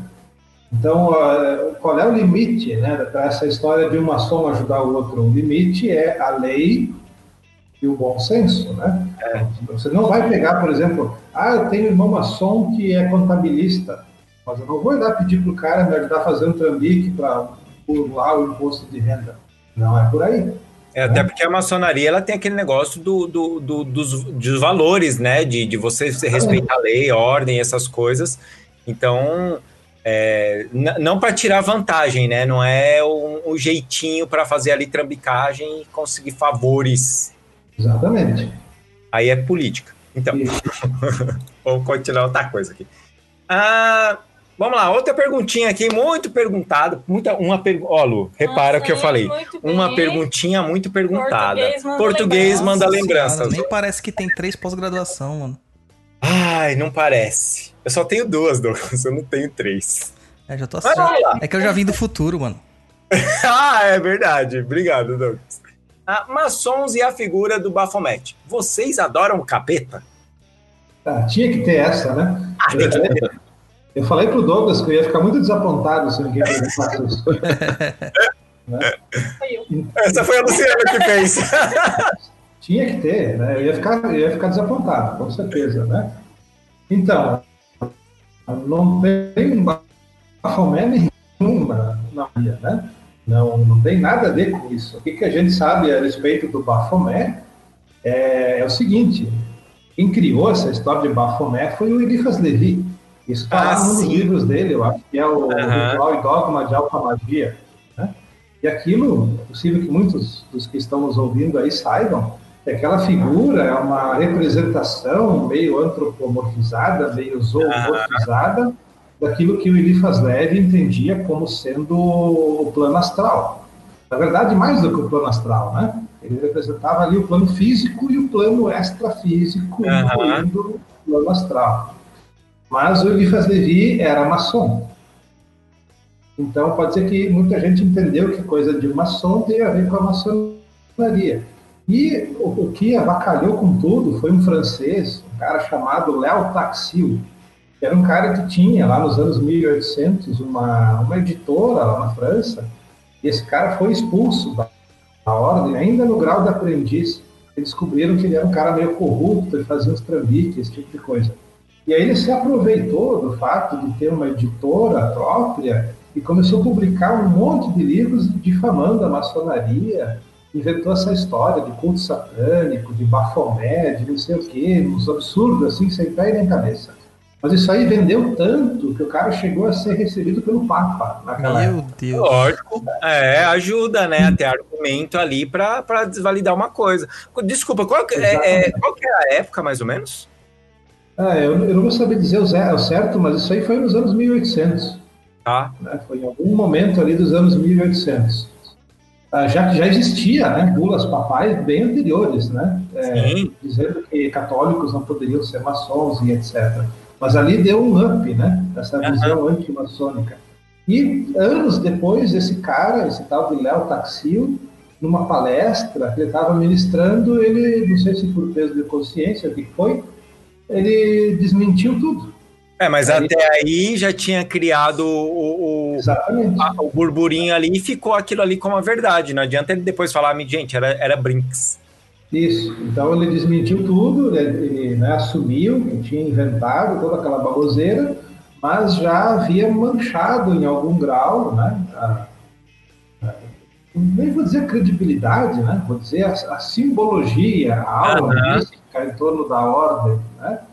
E aí ficou essa conversa aí de bafomé, mas não tem bafomé nenhum na, na maçonaria, não tem o, o bode, ele se tornou um símbolo assim auto-irônico, né?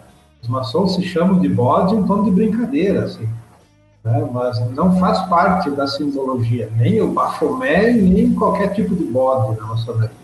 Ah, então, ele já, ele já respondeu outra pergunta que eu ia falar da- do bode, né? Porque o pessoal tem um fascínio do bode e que é demais. É, aqui, É. a- o que, que foi? Não, no, no começo do, da nossa live aqui, teve alguém que escreveu no, no chat lá, vamos falar com os bodão. É, Sim, porque o próprio maçom assumiu para si, né? Esse, esse apelido, apelido em tom de, de autoparódia, né? Mas, mas para por ali, né? Em nenhum momento da, da simbologia maçônica aparece qualquer bode. Tá. E, e aquele negócio que também. Olha, eu, eu, eu- eu tinha um amigo, ele morava aqui no interior de São Paulo, e ele falava assim: Cara, eu moro perto de uma loja maçônica. Eu é mesmo? Ele é. E lá, cara, de sábado, chega lá as picape lá dos fazendeiros, com os bodes lá, que eles vão fazer sacrifício. Eu falei: É mesmo? Eles fazem sacrifício lá? Ele é. Tem sacrifício na maçonaria? Não, não. Era um churrasco, mano. Nenhum tipo de sacrifício na maçonaria. Tá. Na verdade, isso aí era o churrasco, Roy. Você que não entendeu direito, entendeu? Não, eu entendi, mas ele, ele falou pra mim que ele tava falando que, mano, eles estão levando lá. Eu, ok, eu, eu dei corda pra ele, ué, deixa ele. Ah, mas isso aí é normal. É, para vocês terem uma ideia aqui, até um irmão me contou um tempo atrás que um funcionário dele pediu demissão da empresa. Ele trabalhava, né? Porque descobriu que ele era maçom.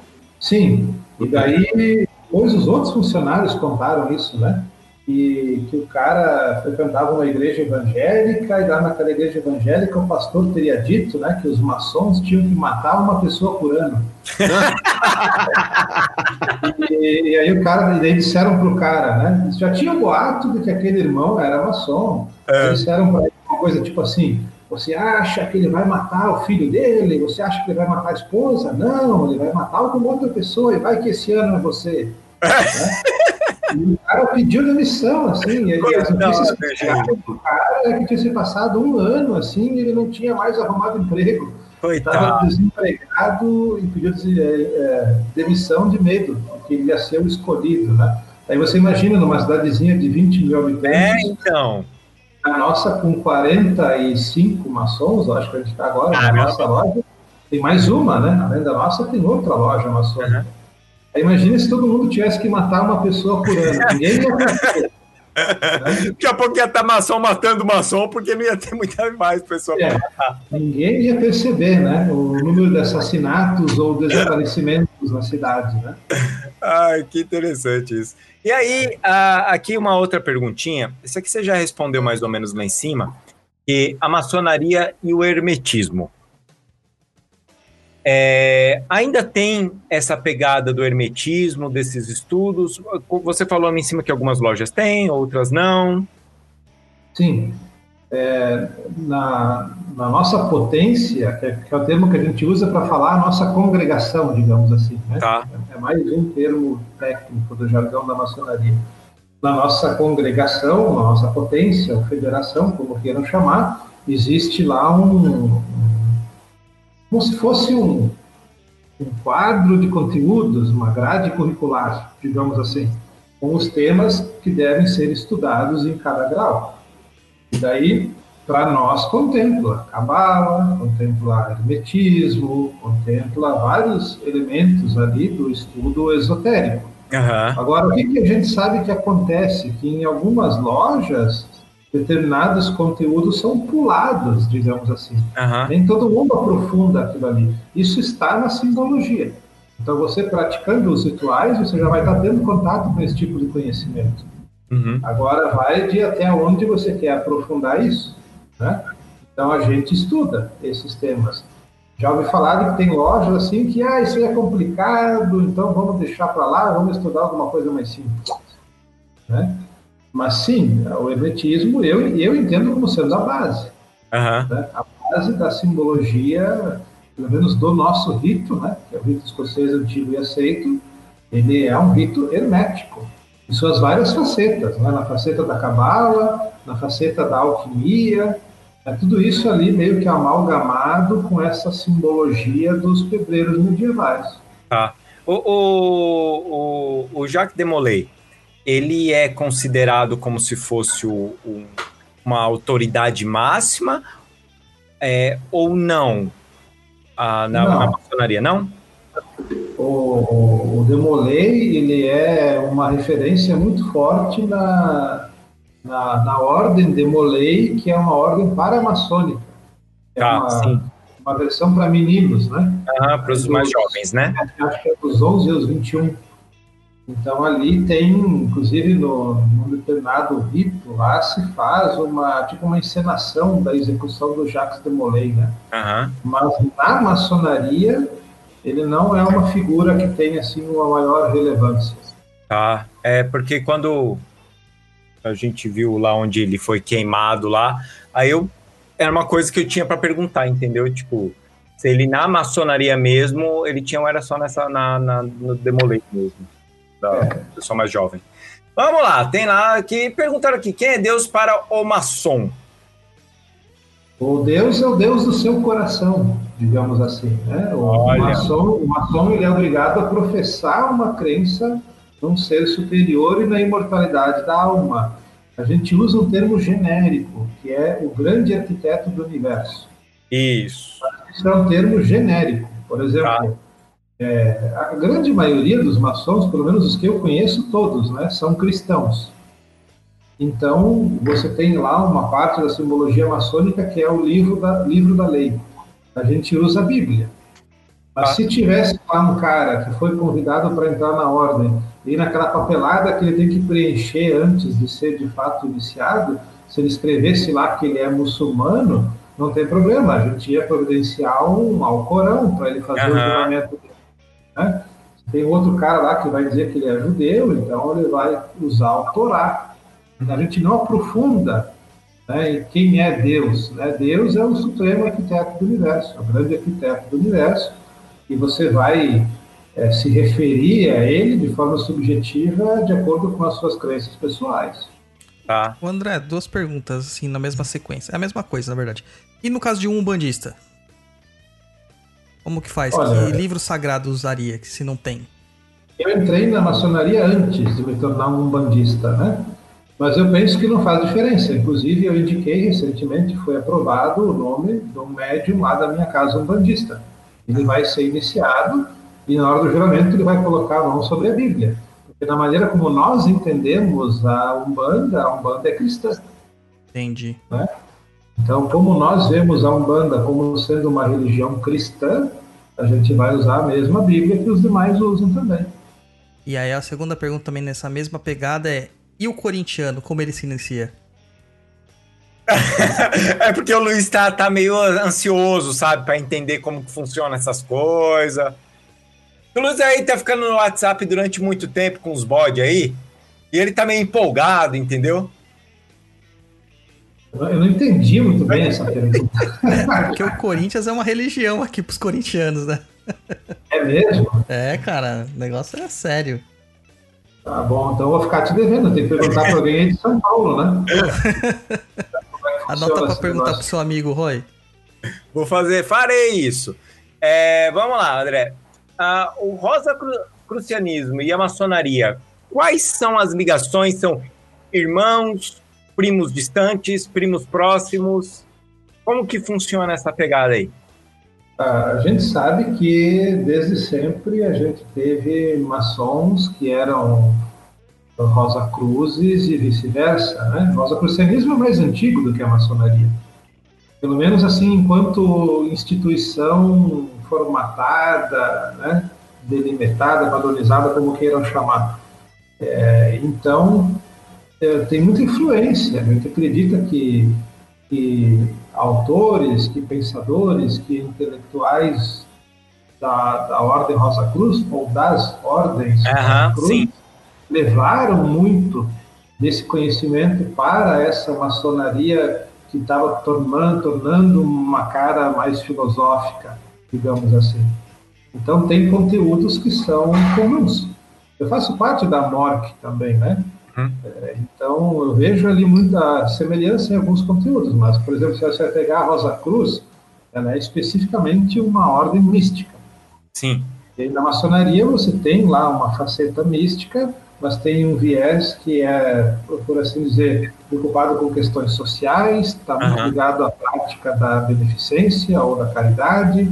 Aí tem um olhar ali sobre questões que não necessariamente estão atreladas a esse olhar místico esotérico.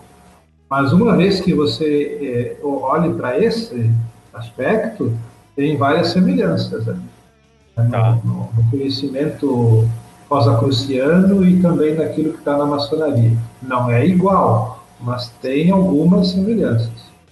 Certo. E assim, ah, você já falou ali que tem algumas coisas que o maçom não pode fazer, tipo roubar, matar. Mas eu acho que isso é, é no geral, a sociedade não deveria fazer isso, né? Mas vamos lá. Mas, mas, por exemplo, um, um maçom ele, ele pode participar de outros sítios, apesar de você já ter falado que faz parte da Umbanda, essas coisas, é, não, não tem um- uma. Eles não vão te cercear nada, né? É, você pode pra- ir para a igreja, você pode fazer seu culto na Umbanda, que não tem problema isso, né? Não vai, como não é uma religião, eles não vão pegar no pé. Não, não tem nenhum tipo de, de restrição a nada disso, né? Nem a frequentar outro tipo de ordem iniciática ou mística ou qualquer religião. Não tem nada. Já Até é incentivado, né? Você É. acredita que a pessoa que frequenta isso, ela está aprendendo algo, né? Uhum. Então é até incentivado, não tem nenhum tipo de restrição nesse aspecto. Como você fala ali no início, né? Que são livres pensadores, né? Como que você vai falar um livre pensa- pensador e falar assim, não, é, nisso você não pode ir. Então, fiquem Tá coerentes. cerceando o pensamento. É, fiquem coerentes. Exatamente. Ô, ô, senhor Luiz, Oi. eu acho que agora a gente pode. Aqui, Come- ó. A gente já deu uma lapidada. Ó, perce... ó Douglas, se Uhum. liga no hermetismo do negócio. Nós demos a lapidada, falamos bonitinho. O André ficou à vontade, o André tá de boa agora, tá tipo, ah, tranquilo.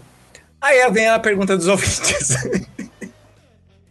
e aí, o senhor Luiz está aqui. O que foi, Luciana? A Luciana tá me mostrando um negócio. Ah, o Douglas já tá pagando já. Que algumas perguntas a gente respondeu ali. Então, senhor Luiz, é, antes de ler, fique atento à seta maluca do senhor Douglas para ver o que, que ele tá apagando ali correndo. o Douglas estava, sei lá, trocando ideia com pessoas pelas interwebs. Ah, Ô, tô, Douglas. tá prestando atenção aqui. Ô, Douglas, Oi. tem que tirar as perguntas, Douglas. Repetida, rapaz. Tô tirando, mas isso é função Bom, do japonês, mano.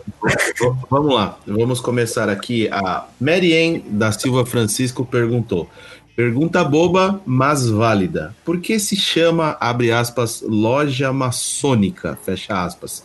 É vendido algo lá? Olha. E é engraçadíssimo isso, né? Porque o termo em inglês seria lodge, seria alojamento. Olha, Então, alguém pouco versado no inglês, quando trouxe isso para o Brasil, traduziu para loja. ah, então só no Brasil que é loja? Sim, porque a palavra é alojamento. Aí você vai Ah. pensar no pedreiro medieval, É, o pedreiro medieval se reunia nos seus alojamentos, Isso. um, né, um barracão que era construído próximo da obra onde estavam trabalhando. E aí no Brasil, lodge virou loja. É tipo a história do forró, né? Eu não sei da história do forró. O forró contam que quando quiseram criar festas, colocaram lá for all, para todos. E aí, com a nossa, enfim, é, mistura, foi ficando for all, for all, for all, virou forró.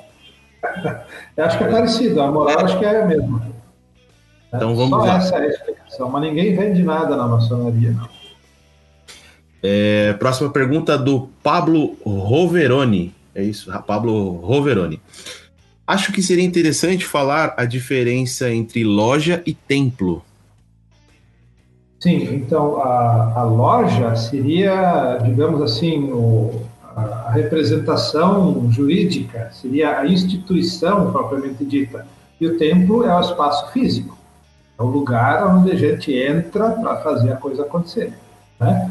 Então, por exemplo, a loja ela existe enquanto uma instituição que tem um regimento, que tem né, é, um- uma contabilidade própria, que tem uma, uma parte da uma burocracia, uma coisa toda nesse sentido. E o templo é o lugar que foi construído especificamente para que os membros da loja se reúnam e trabalhem.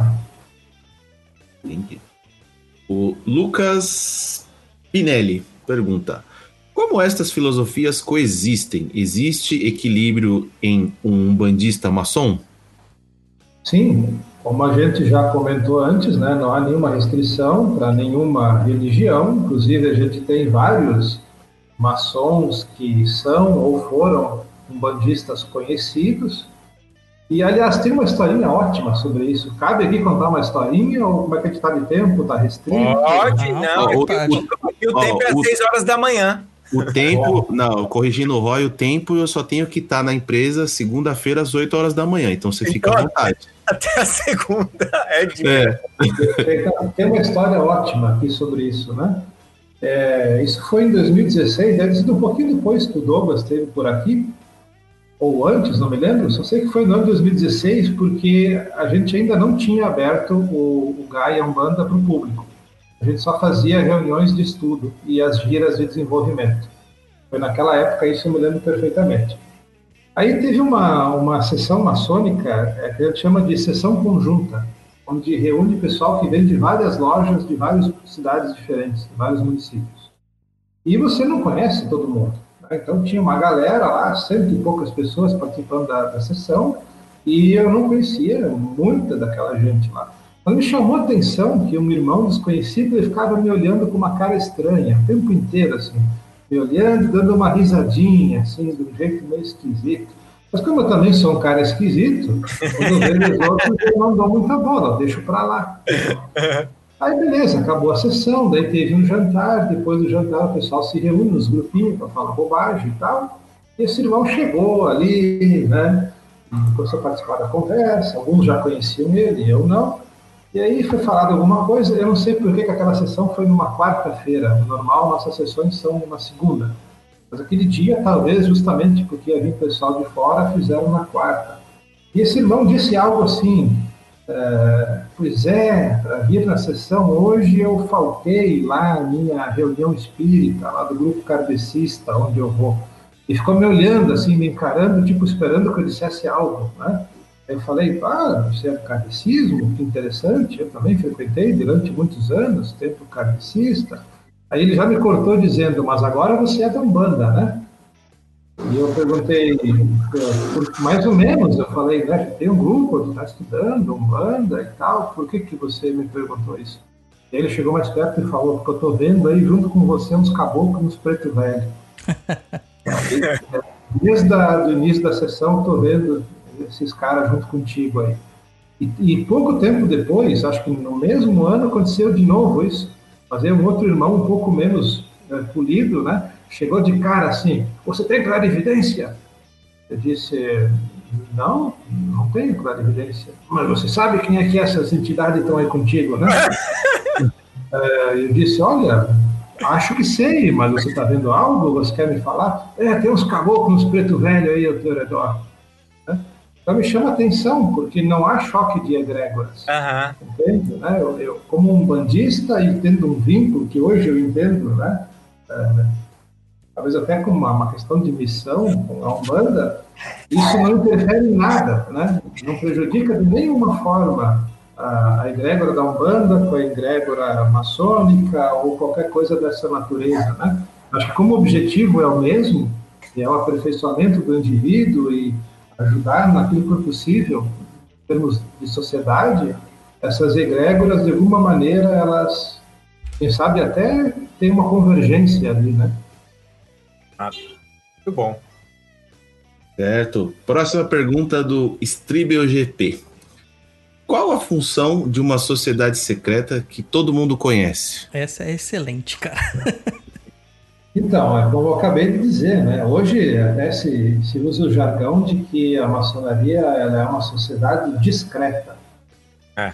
Ela não é mais secreta, né? é uma sociedade discreta. Mas a serventia dela continua sendo a mesma. Né?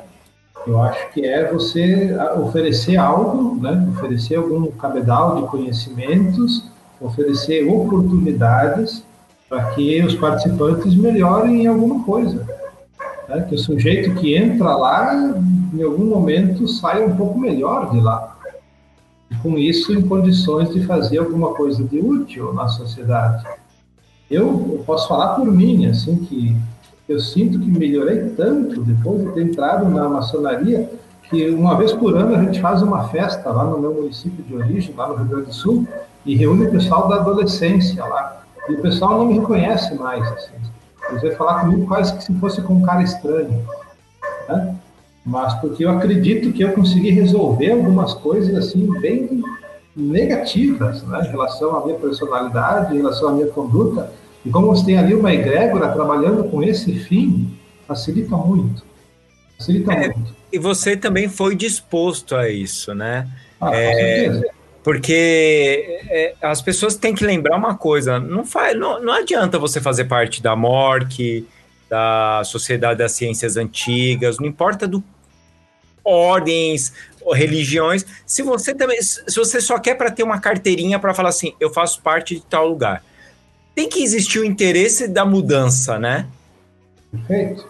De você, faz- de você fazer essa mudança, de você é, usar aquela ferramenta para você se, fazer, se lapidar, para você tirar o, o- o chumbo e, e- e transformar em ouro, né? Aquela Exatamente. metáfora da alquimia. Então, é, é- é- essa é a coisa importante, porque eu- ultimamente eu não sei o que, que acontece com as pessoas, André, que as pessoas elas só querem título. Eu faço parte de algo. É, pessoa não se desapegou nem né, da, dessa questão do ego, né? isso. O ego, não digo no ego no sentido psicanalítico, digo Aham, o ego no sentido de você querer ter ali uma fachada para mostrar para os outros, É. né? Uma questão de status, alguma coisa assim, né? Então, eu acho que a pessoa está bem longe ainda de, de poder dizer que aquilo que tem ali está sendo produtivo para ela, né? Vamos lá, os senhores. Próxima pergunta do Fernando Targino71. É, tem influências maçônicas em alguma linha de Umbanda? Existe choque de egrégor?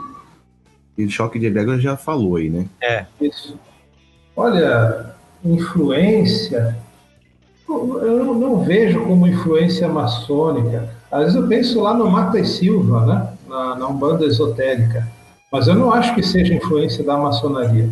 Eu diria o seguinte, o Mata e Silva tinha ah, uma base em comum, né? ou seja, as leituras, os conhecimentos, que sabe até as entidades que dialogavam com Mata e Silva entendiam de esoterismo e de misticismo para além né, do que a gente tinha até então na Umbanda. Então tem algumas coisas ali que, que você vê né, na maçonaria, que você vê no, no rosacrucianismo e está ali na Umbanda esotérica do Mata e Silva também. Mas eu não acho que seja uma influência direta. Eu acho que é uma influência indireta. Né? Não consigo pensar em outro exemplo. Né? Claro que tem também uma relação ali, se você for pensar, né? de que, por exemplo, no rito escocês, até os cargos em loja, eles são organizados nas posições que reproduzem a árvore da vida, aquela coisa toda. E você sabe que, que talvez a gente poderia até encaixar os orixás nessa árvore da vida, alguma coisa assim, mas eu acho que é tudo indireto, nada disso é, é influência direta e com certeza nem todo mundo iria concordar com esse ponto de vista. Certo. Próxima pergunta do Eduardo Fabiano. Ele diz assim: maçom bolsominion condiz com essa antiquíssima ordem, frater? Condiz com a maçonaria, a misoginia, o machismo, a homofobia e a, a ode a torturadores e a ditadura, o racismo, o preconceito, a LGBTfobia, a xenofobia e todo o discurso de ódio e a necropolítica do governo genocida de Bolsonaro? O grande arquiteto do universo é a favor de tudo isso? Disso tudo? Bom, acho que de toda essa lista né, de aspectos negativos, eu não posso acreditar que o grande arquiteto do universo ou que a maçonaria sejam a favor disso tudo. Né? É, a questão do, do bolsominion ali, é, claro que é um termo pejorativo, né, se referindo ao governo atual, assim como também existem termos pejorativos para se referir ao PT e aos governos do PT, é complicado porque dentro da maçonaria você vai ter as duas coisas. Você vai ter apoiadores do PT e você vai ter apoiadores do Bolsonaro. A diferença é que talvez ali seja um dos poucos lugares onde dá para ter um diálogo e ninguém vai é, passar daquele limite uh, de chegar ao ponto de ofender e ninguém vai deixar de falar com o cara porque ele apoia o partido rival ao seu, né? Mas é aquela história dos livres pensadores. Né? O livre pensador ele tem o direito, por assim dizer, de pensar o que quiser, até bobagem. Agora, é diferente, por exemplo, de você praticar alguma coisa dessas, né? Você vai tomar atitudes homofóbicas, você vai tomar atitudes favoráveis à tortura, ou o que quer que seja. Aí eu acho que nesse aspecto, que é diferente de você ter uma opinião sobre algo, aí a maçonaria teria a obrigação de intervir, né? Porque isso não cabe a tudo que se prega, né? Em termos de é, aperfeiçoamento moral, em termos de desenvolver virtudes como a tolerância e etc, etc. Não sei se consegui responder a conta. Conseguiu? Conseguiu Sim. sim, ótimo. Perfeito. É, o Dudu Moraes. A maçonaria tem como missão fazer amigos, aperfeiçoar suas vidas, dedicar-se às boas obras, promover a verdade e reconhecer seus semelhantes como homens e irmãos. Ponte, Agência do Senado. Como a maçonaria está vendo esse desgoverno do ódio no Brasil com tantos valores deturpados? O que sabe que o pessoal acha que a maçonaria ainda tem poder e influência pra gerar a política, cara, do país. E não tem, né? muito longe disso. Né? Eu sou professor de história, então eu poderia perguntar em qual momento da história brasileira nós não tivemos, não tivemos governos corruptos. É. Em qual momento da história brasileira a gente não teve problemas econômicos, problemas sociais, desigualdades sociais, corrupção e etc, etc, etc. Ou seja, Desde que o Brasil é Brasil, existe tudo isso. E a maçonaria nunca teve poder para evitar isso. Então eu penso que também não vai ser agora. A gente não tem esse poder. A verdade é essa. Né? Como o Douglas mencionou, a maçonaria não tem esse poder né, de fazer esse tipo de coisa. né? Então, ah, independente né, de qual seja o presidente que está no poder e em qual for a época, a maçonaria não mostrou em nenhum momento, no meu entender, que tinha condições de, de resolver esse tipo de problema. Nós pensamos o próprio Dom Pedro I, né, que foi grão-mestre da ordem maçônica lá nos anos 1822. né. Ele se tornou grão-mestre da ordem, aí depois começa a ter algumas picuinhas ali entre políticos que eram maçons e começaram a divergir entre si, e ele pegou e mandou fechar a loja e pronto. Isso, só foi reaberto depois que ele voltou para Portugal. Então, o próprio imperador e grão-mestre eh, mandou fechar a loja. Durante a era Vargas foi perseguida a maçonaria, as lojas tiveram que se esconder de Vargas. Né? Então, se houvesse um momento propício para tentar fazer algo, era naquele momento. Né? Algum tipo de reação, de contra-ataque, ou como queiram chamar. Isso nunca existiu. Então não adianta a gente é, acreditar a maçonaria um poder que ela não tem. A maçonaria não tem poder para resolver esse tipo de problema. Essa é a triste verdade. Eu gostaria que tivesse. Não tem. Certo. Aproveitando o gancho aí que você falou, até era uma pergunta já que eu ia fazer, mas acabou passando e eu lembrei. Dentro da, da maçonaria, eu não sei como que vocês classificam isso, se é por loja, se é por potência, ou como que funciona. Quais seriam os cargos aí, desde o, vamos dizer assim, do iniciático até o grau máximo dentro da maçonaria? Como que você, como que é o nome de cada cargo? Grau. Você é o grau, é, vamos dizer assim, desde o iniciado, começar ali pelo o cara que entrou hoje, vamos dizer, ele foi aprovado, entrou hoje, até o, o máximo que ele pode chegar dentro né, da maçonaria. Os graus e os cargos são coisas diferentes. Certo. Então, por exemplo, o- os cargos são a, a função que algum irmão vai desempenhar. Isso é válido durante uma gestão. Por exemplo, Tipo- eu estou no cargo de venerável mestre, que é, digamos, a autoridade máxima da loja. Isso é um cargo. Aí Certo. tem um outro irmão que é o irmão tesoureiro. Aí tem outro irmão que é o primeiro vigilante, segundo vigilante. Aí Você vai ter o guarda interno, o guarda externo. Você vai ter o mestre de cerimônias. Vai ter o irmão orador. Vai ter o irmão secretário. Enfim, esses são os cargos. Esses cargos eles são iguais para qualquer grau e são cargos eleitos. Né?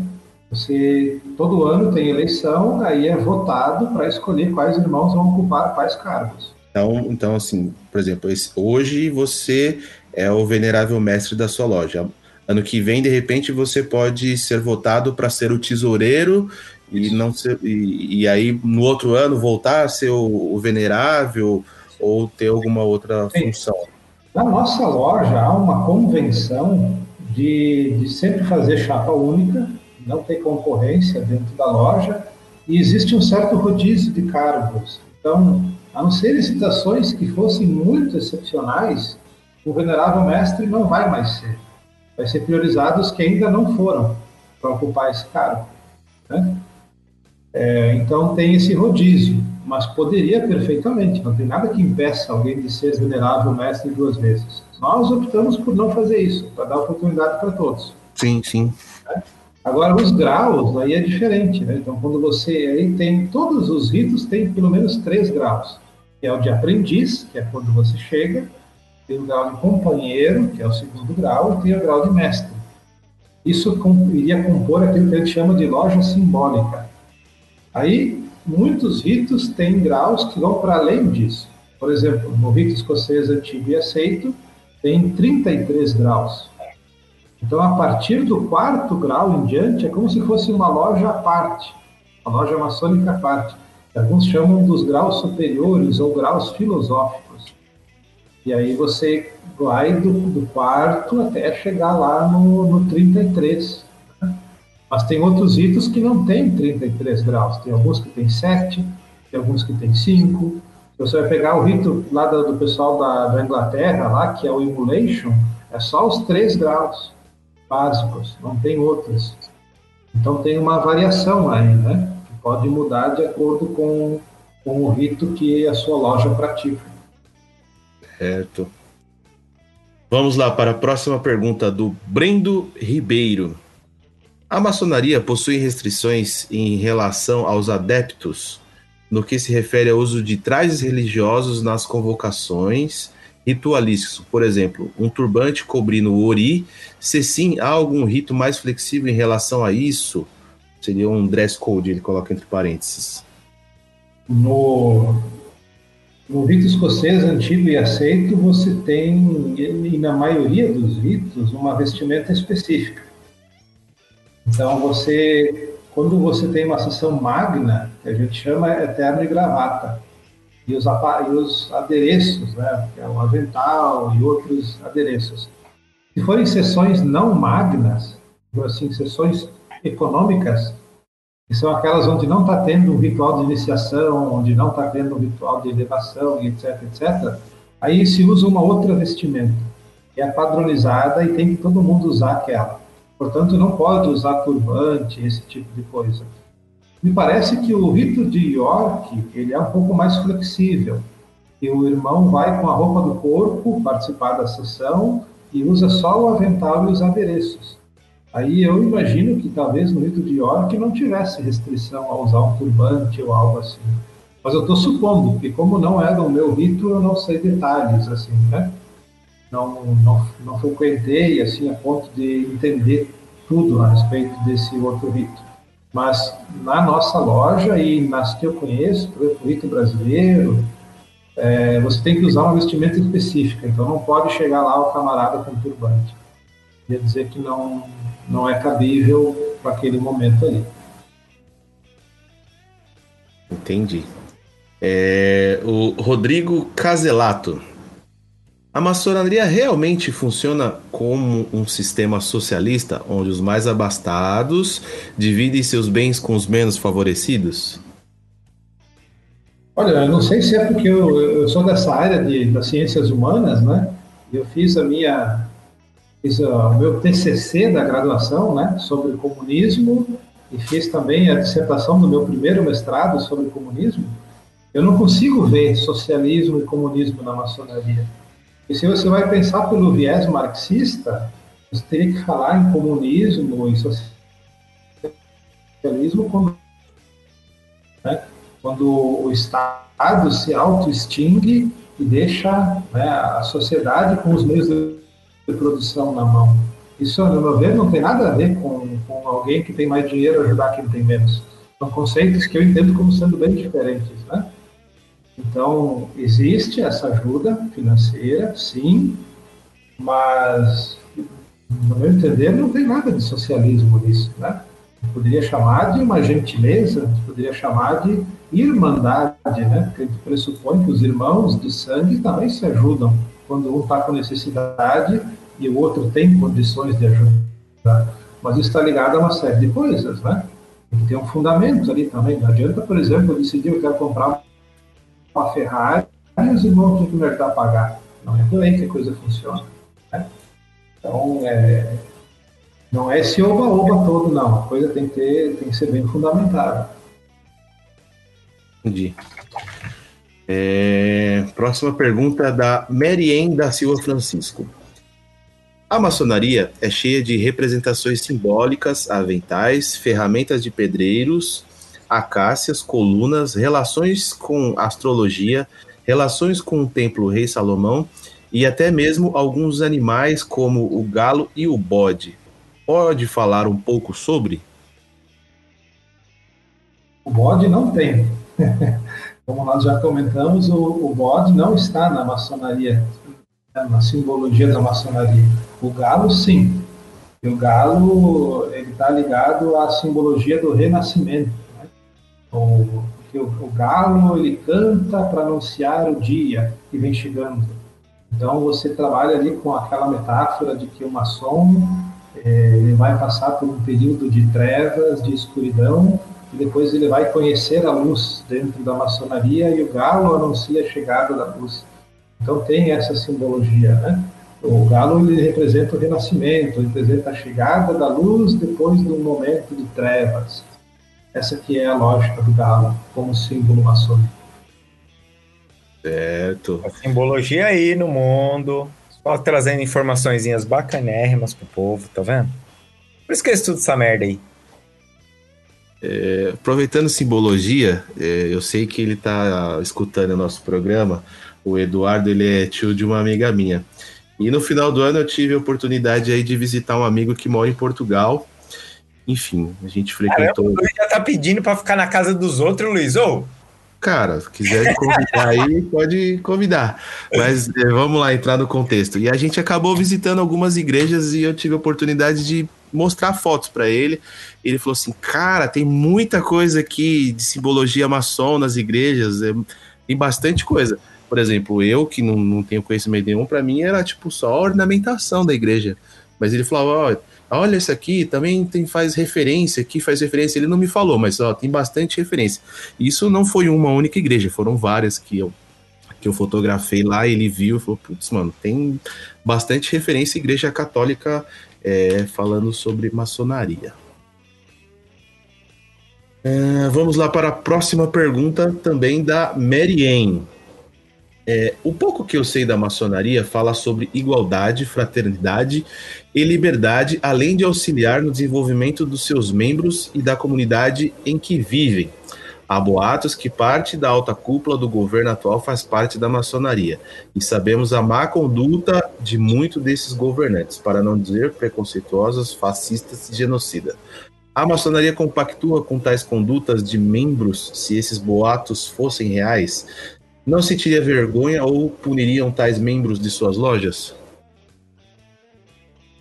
É, eu, eu sei, sei alguma coisa, né? Por exemplo, parece que o, que o Mourão, Mourão é maçom, acho que o Mandetta, né, que agora não é mais do governo, era, é maçom também, né?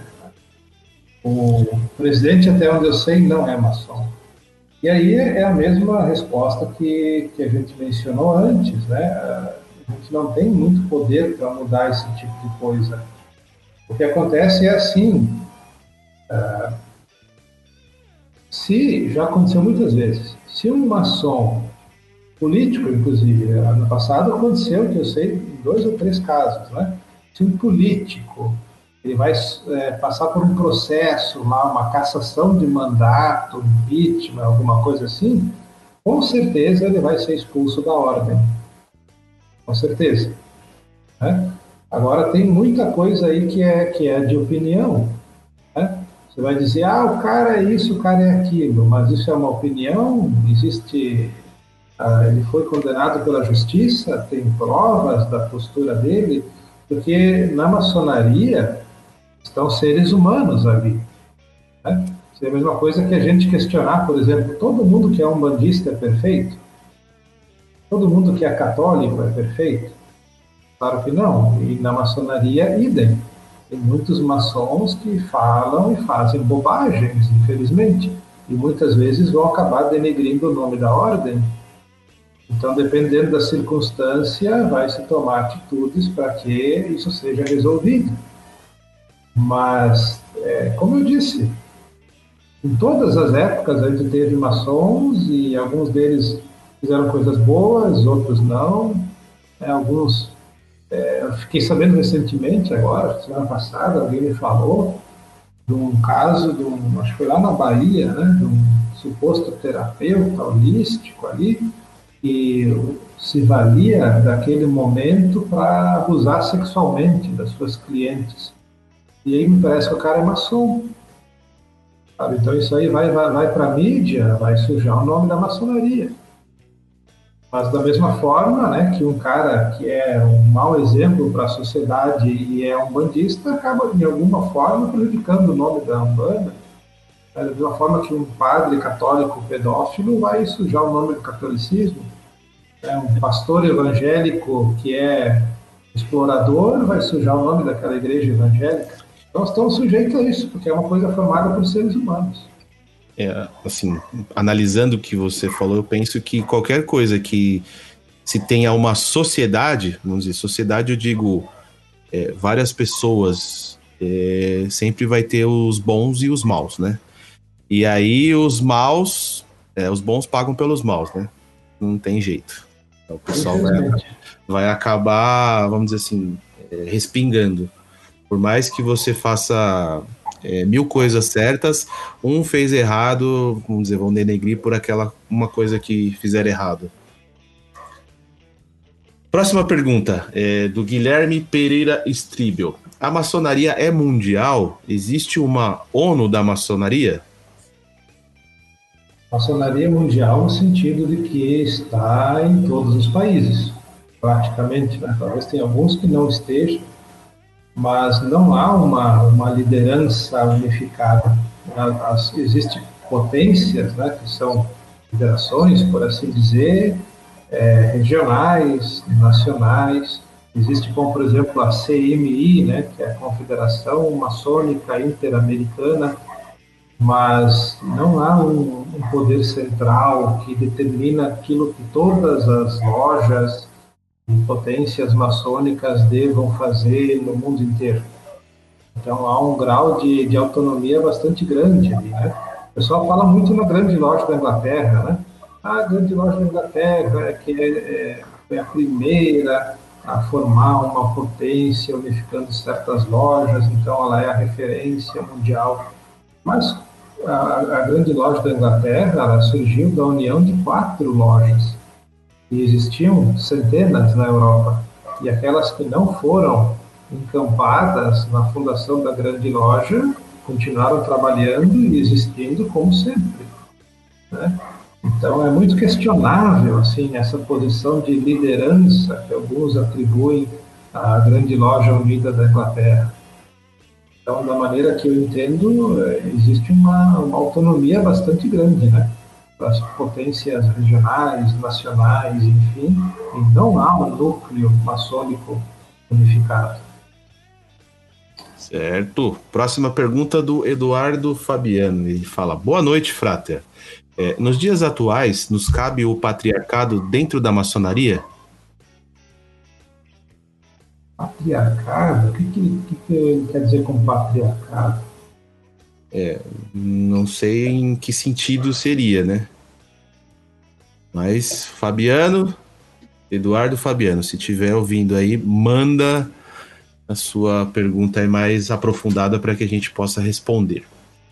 Próxima pergunta do Igor Lombardi. Fala aí, meu irmão. Meu nome é Igor, sou mestre maçom da grande loja da Geórgia, Estados Unidos, um bandista se ele falar Pode alguma ser... coisa estranha aí, é que eles estão se comunicando e não quer que a gente saiba, tá?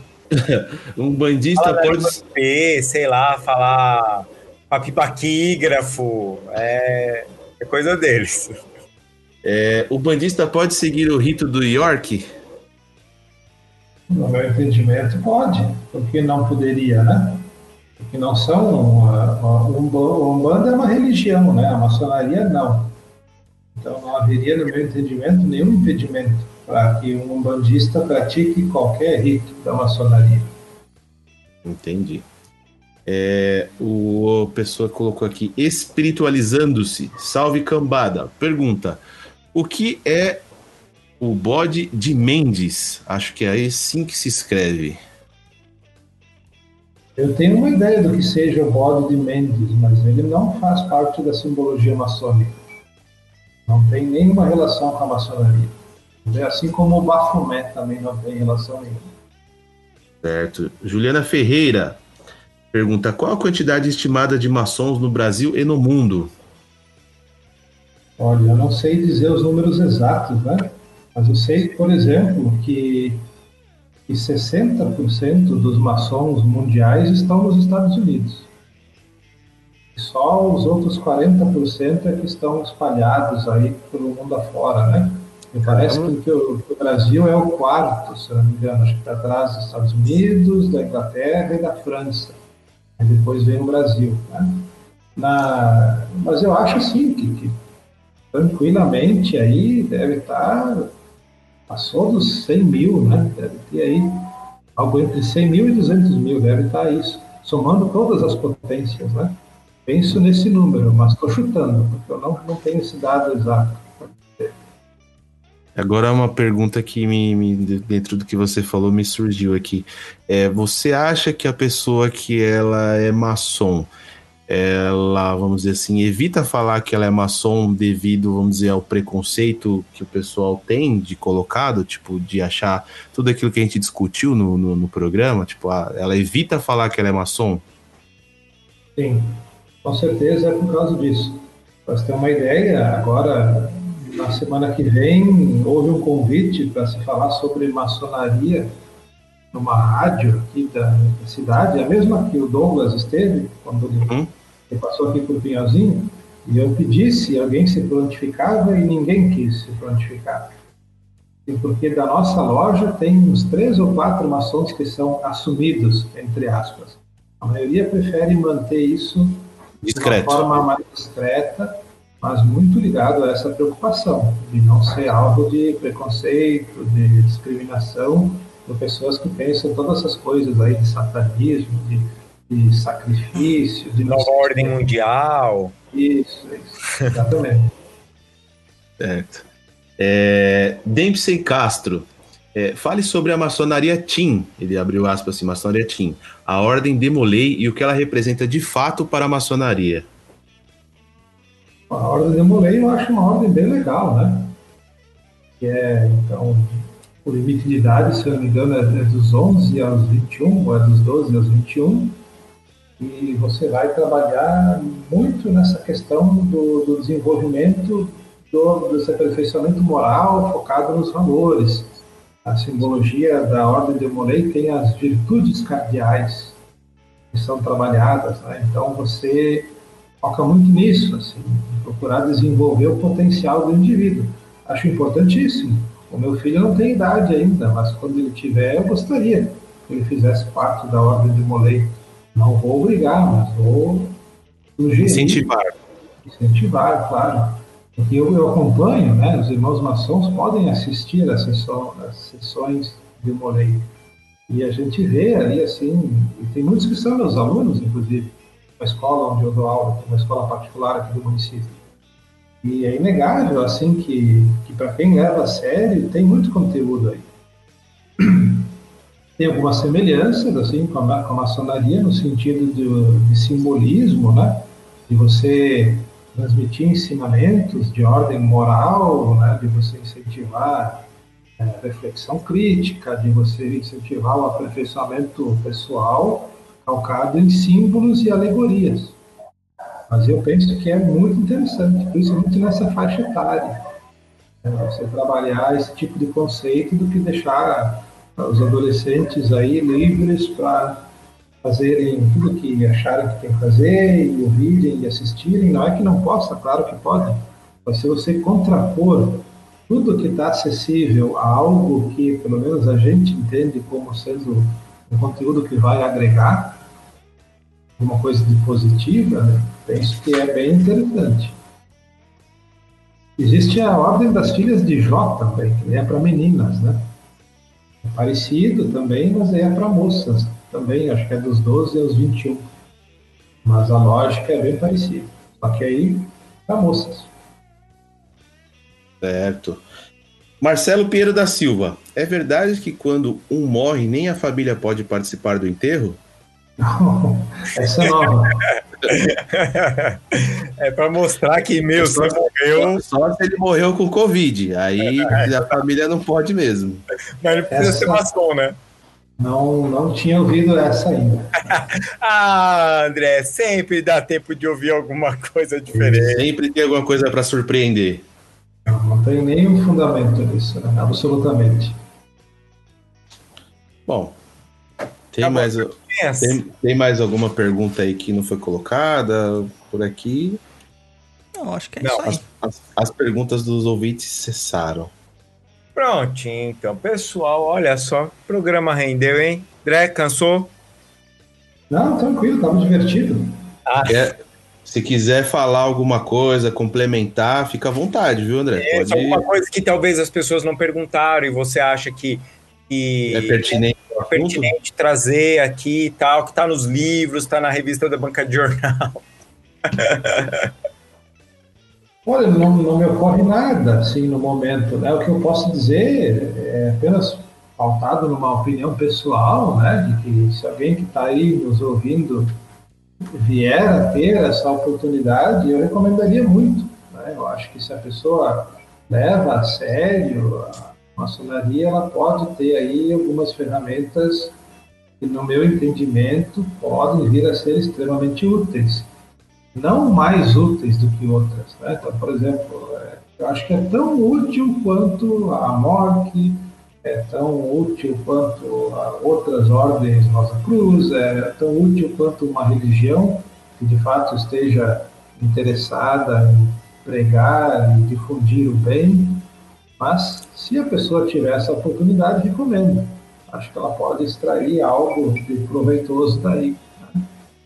Então, não me ocorre nada específico, acho que gente tocou nos pontos principais. Né? E entendo, assim, que seja um pouco difícil para as pessoas até criar uma opinião em função do, das informações serem tão fechadas né, a respeito do assunto. Mas o que a gente espera em relação à maçonaria é aquilo que a gente espera em relação à Umbanda, em relação ao Candomblé, que é a ideia de que as pessoas não imitam opiniões sem antes procurar conhecer, saber um pouco, né? A gente não cair naquele velho calcanhar de Aquiles do preconceito, né? Aham. Acabar aí tendo uma postura que às vezes não condiz em nada com a realidade, né? Mas feitas essas colocações, eu acho que só posso agradecer aí pelo convite, né? Ah, obrigado. Espero que vocês me convidem de novo um dia para falar sobre Umbanda daí numa próxima, né? Já está convidado. certeza. Isso, fico à disposição e achei que foi bem legal. Espero ter correspondido às expectativas aí. Claro. É, a gente chama o Daniel também e faz uma gira de romper mata online, já que é moda. ah, meu Deus do céu. Ó, sabe o que, que podia fazer? Superchat com consulta, com os, com os quatro rompe-mato. Eita, nós, hein? Não ia funcionar. Não ia. Não ia, até porque o meu não fala, né?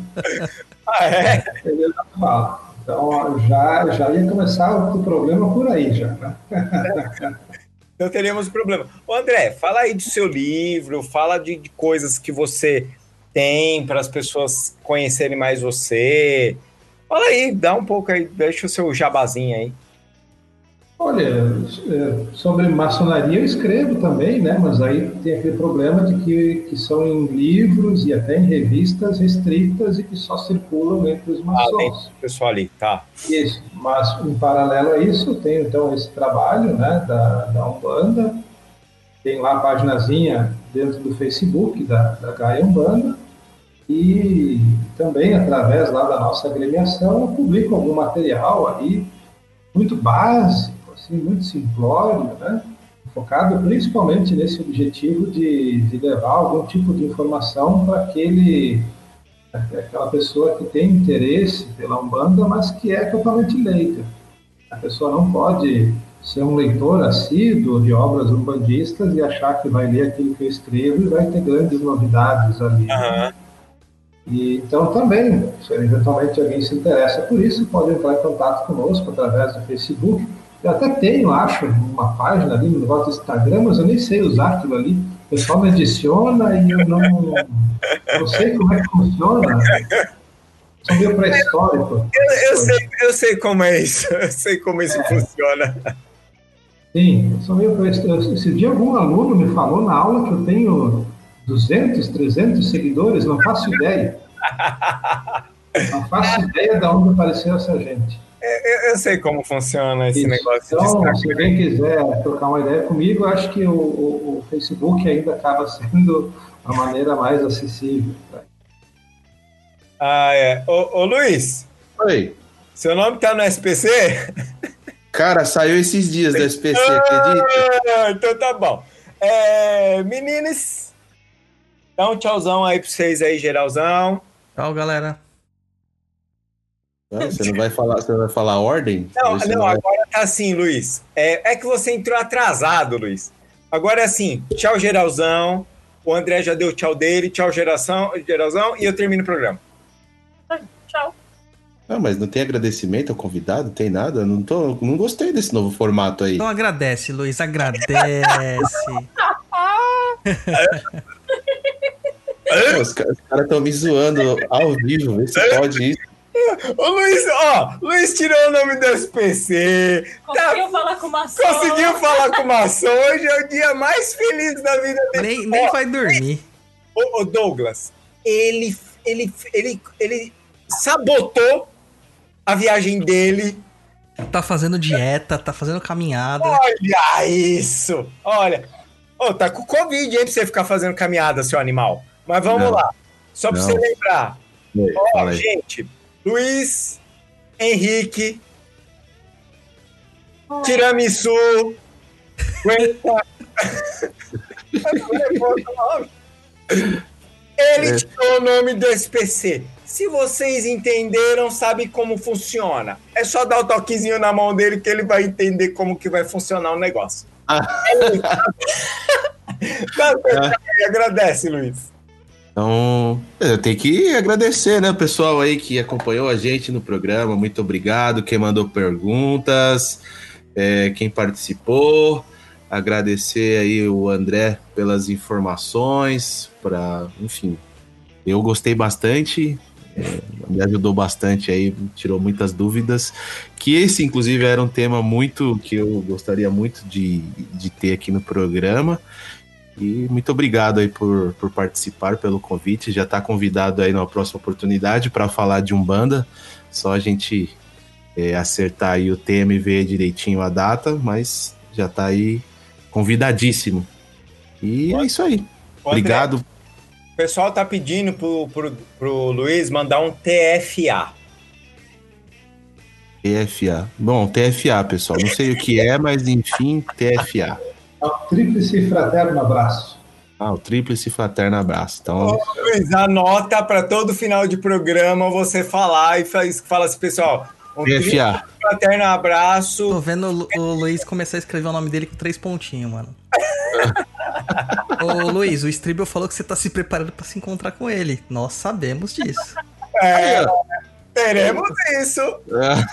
Ó, a Leila K, agradecendo aquilo pelo programa, mandou um superchat. Muito obrigado. Obrigado, Leila. Ó, agora que a gente fez o negócio, todo mundo já deu tchau. E eu vou dar meu tchau. Gente, próximo programa é número 80. Vai estar legal pra caramba. Se vocês verem aqui, ó, vai estar, ó, do brinquinho aqui, assim, ó. Louco o programa, tá bom? Beijo pra vocês e até o próximo programa. Tchau, tchau.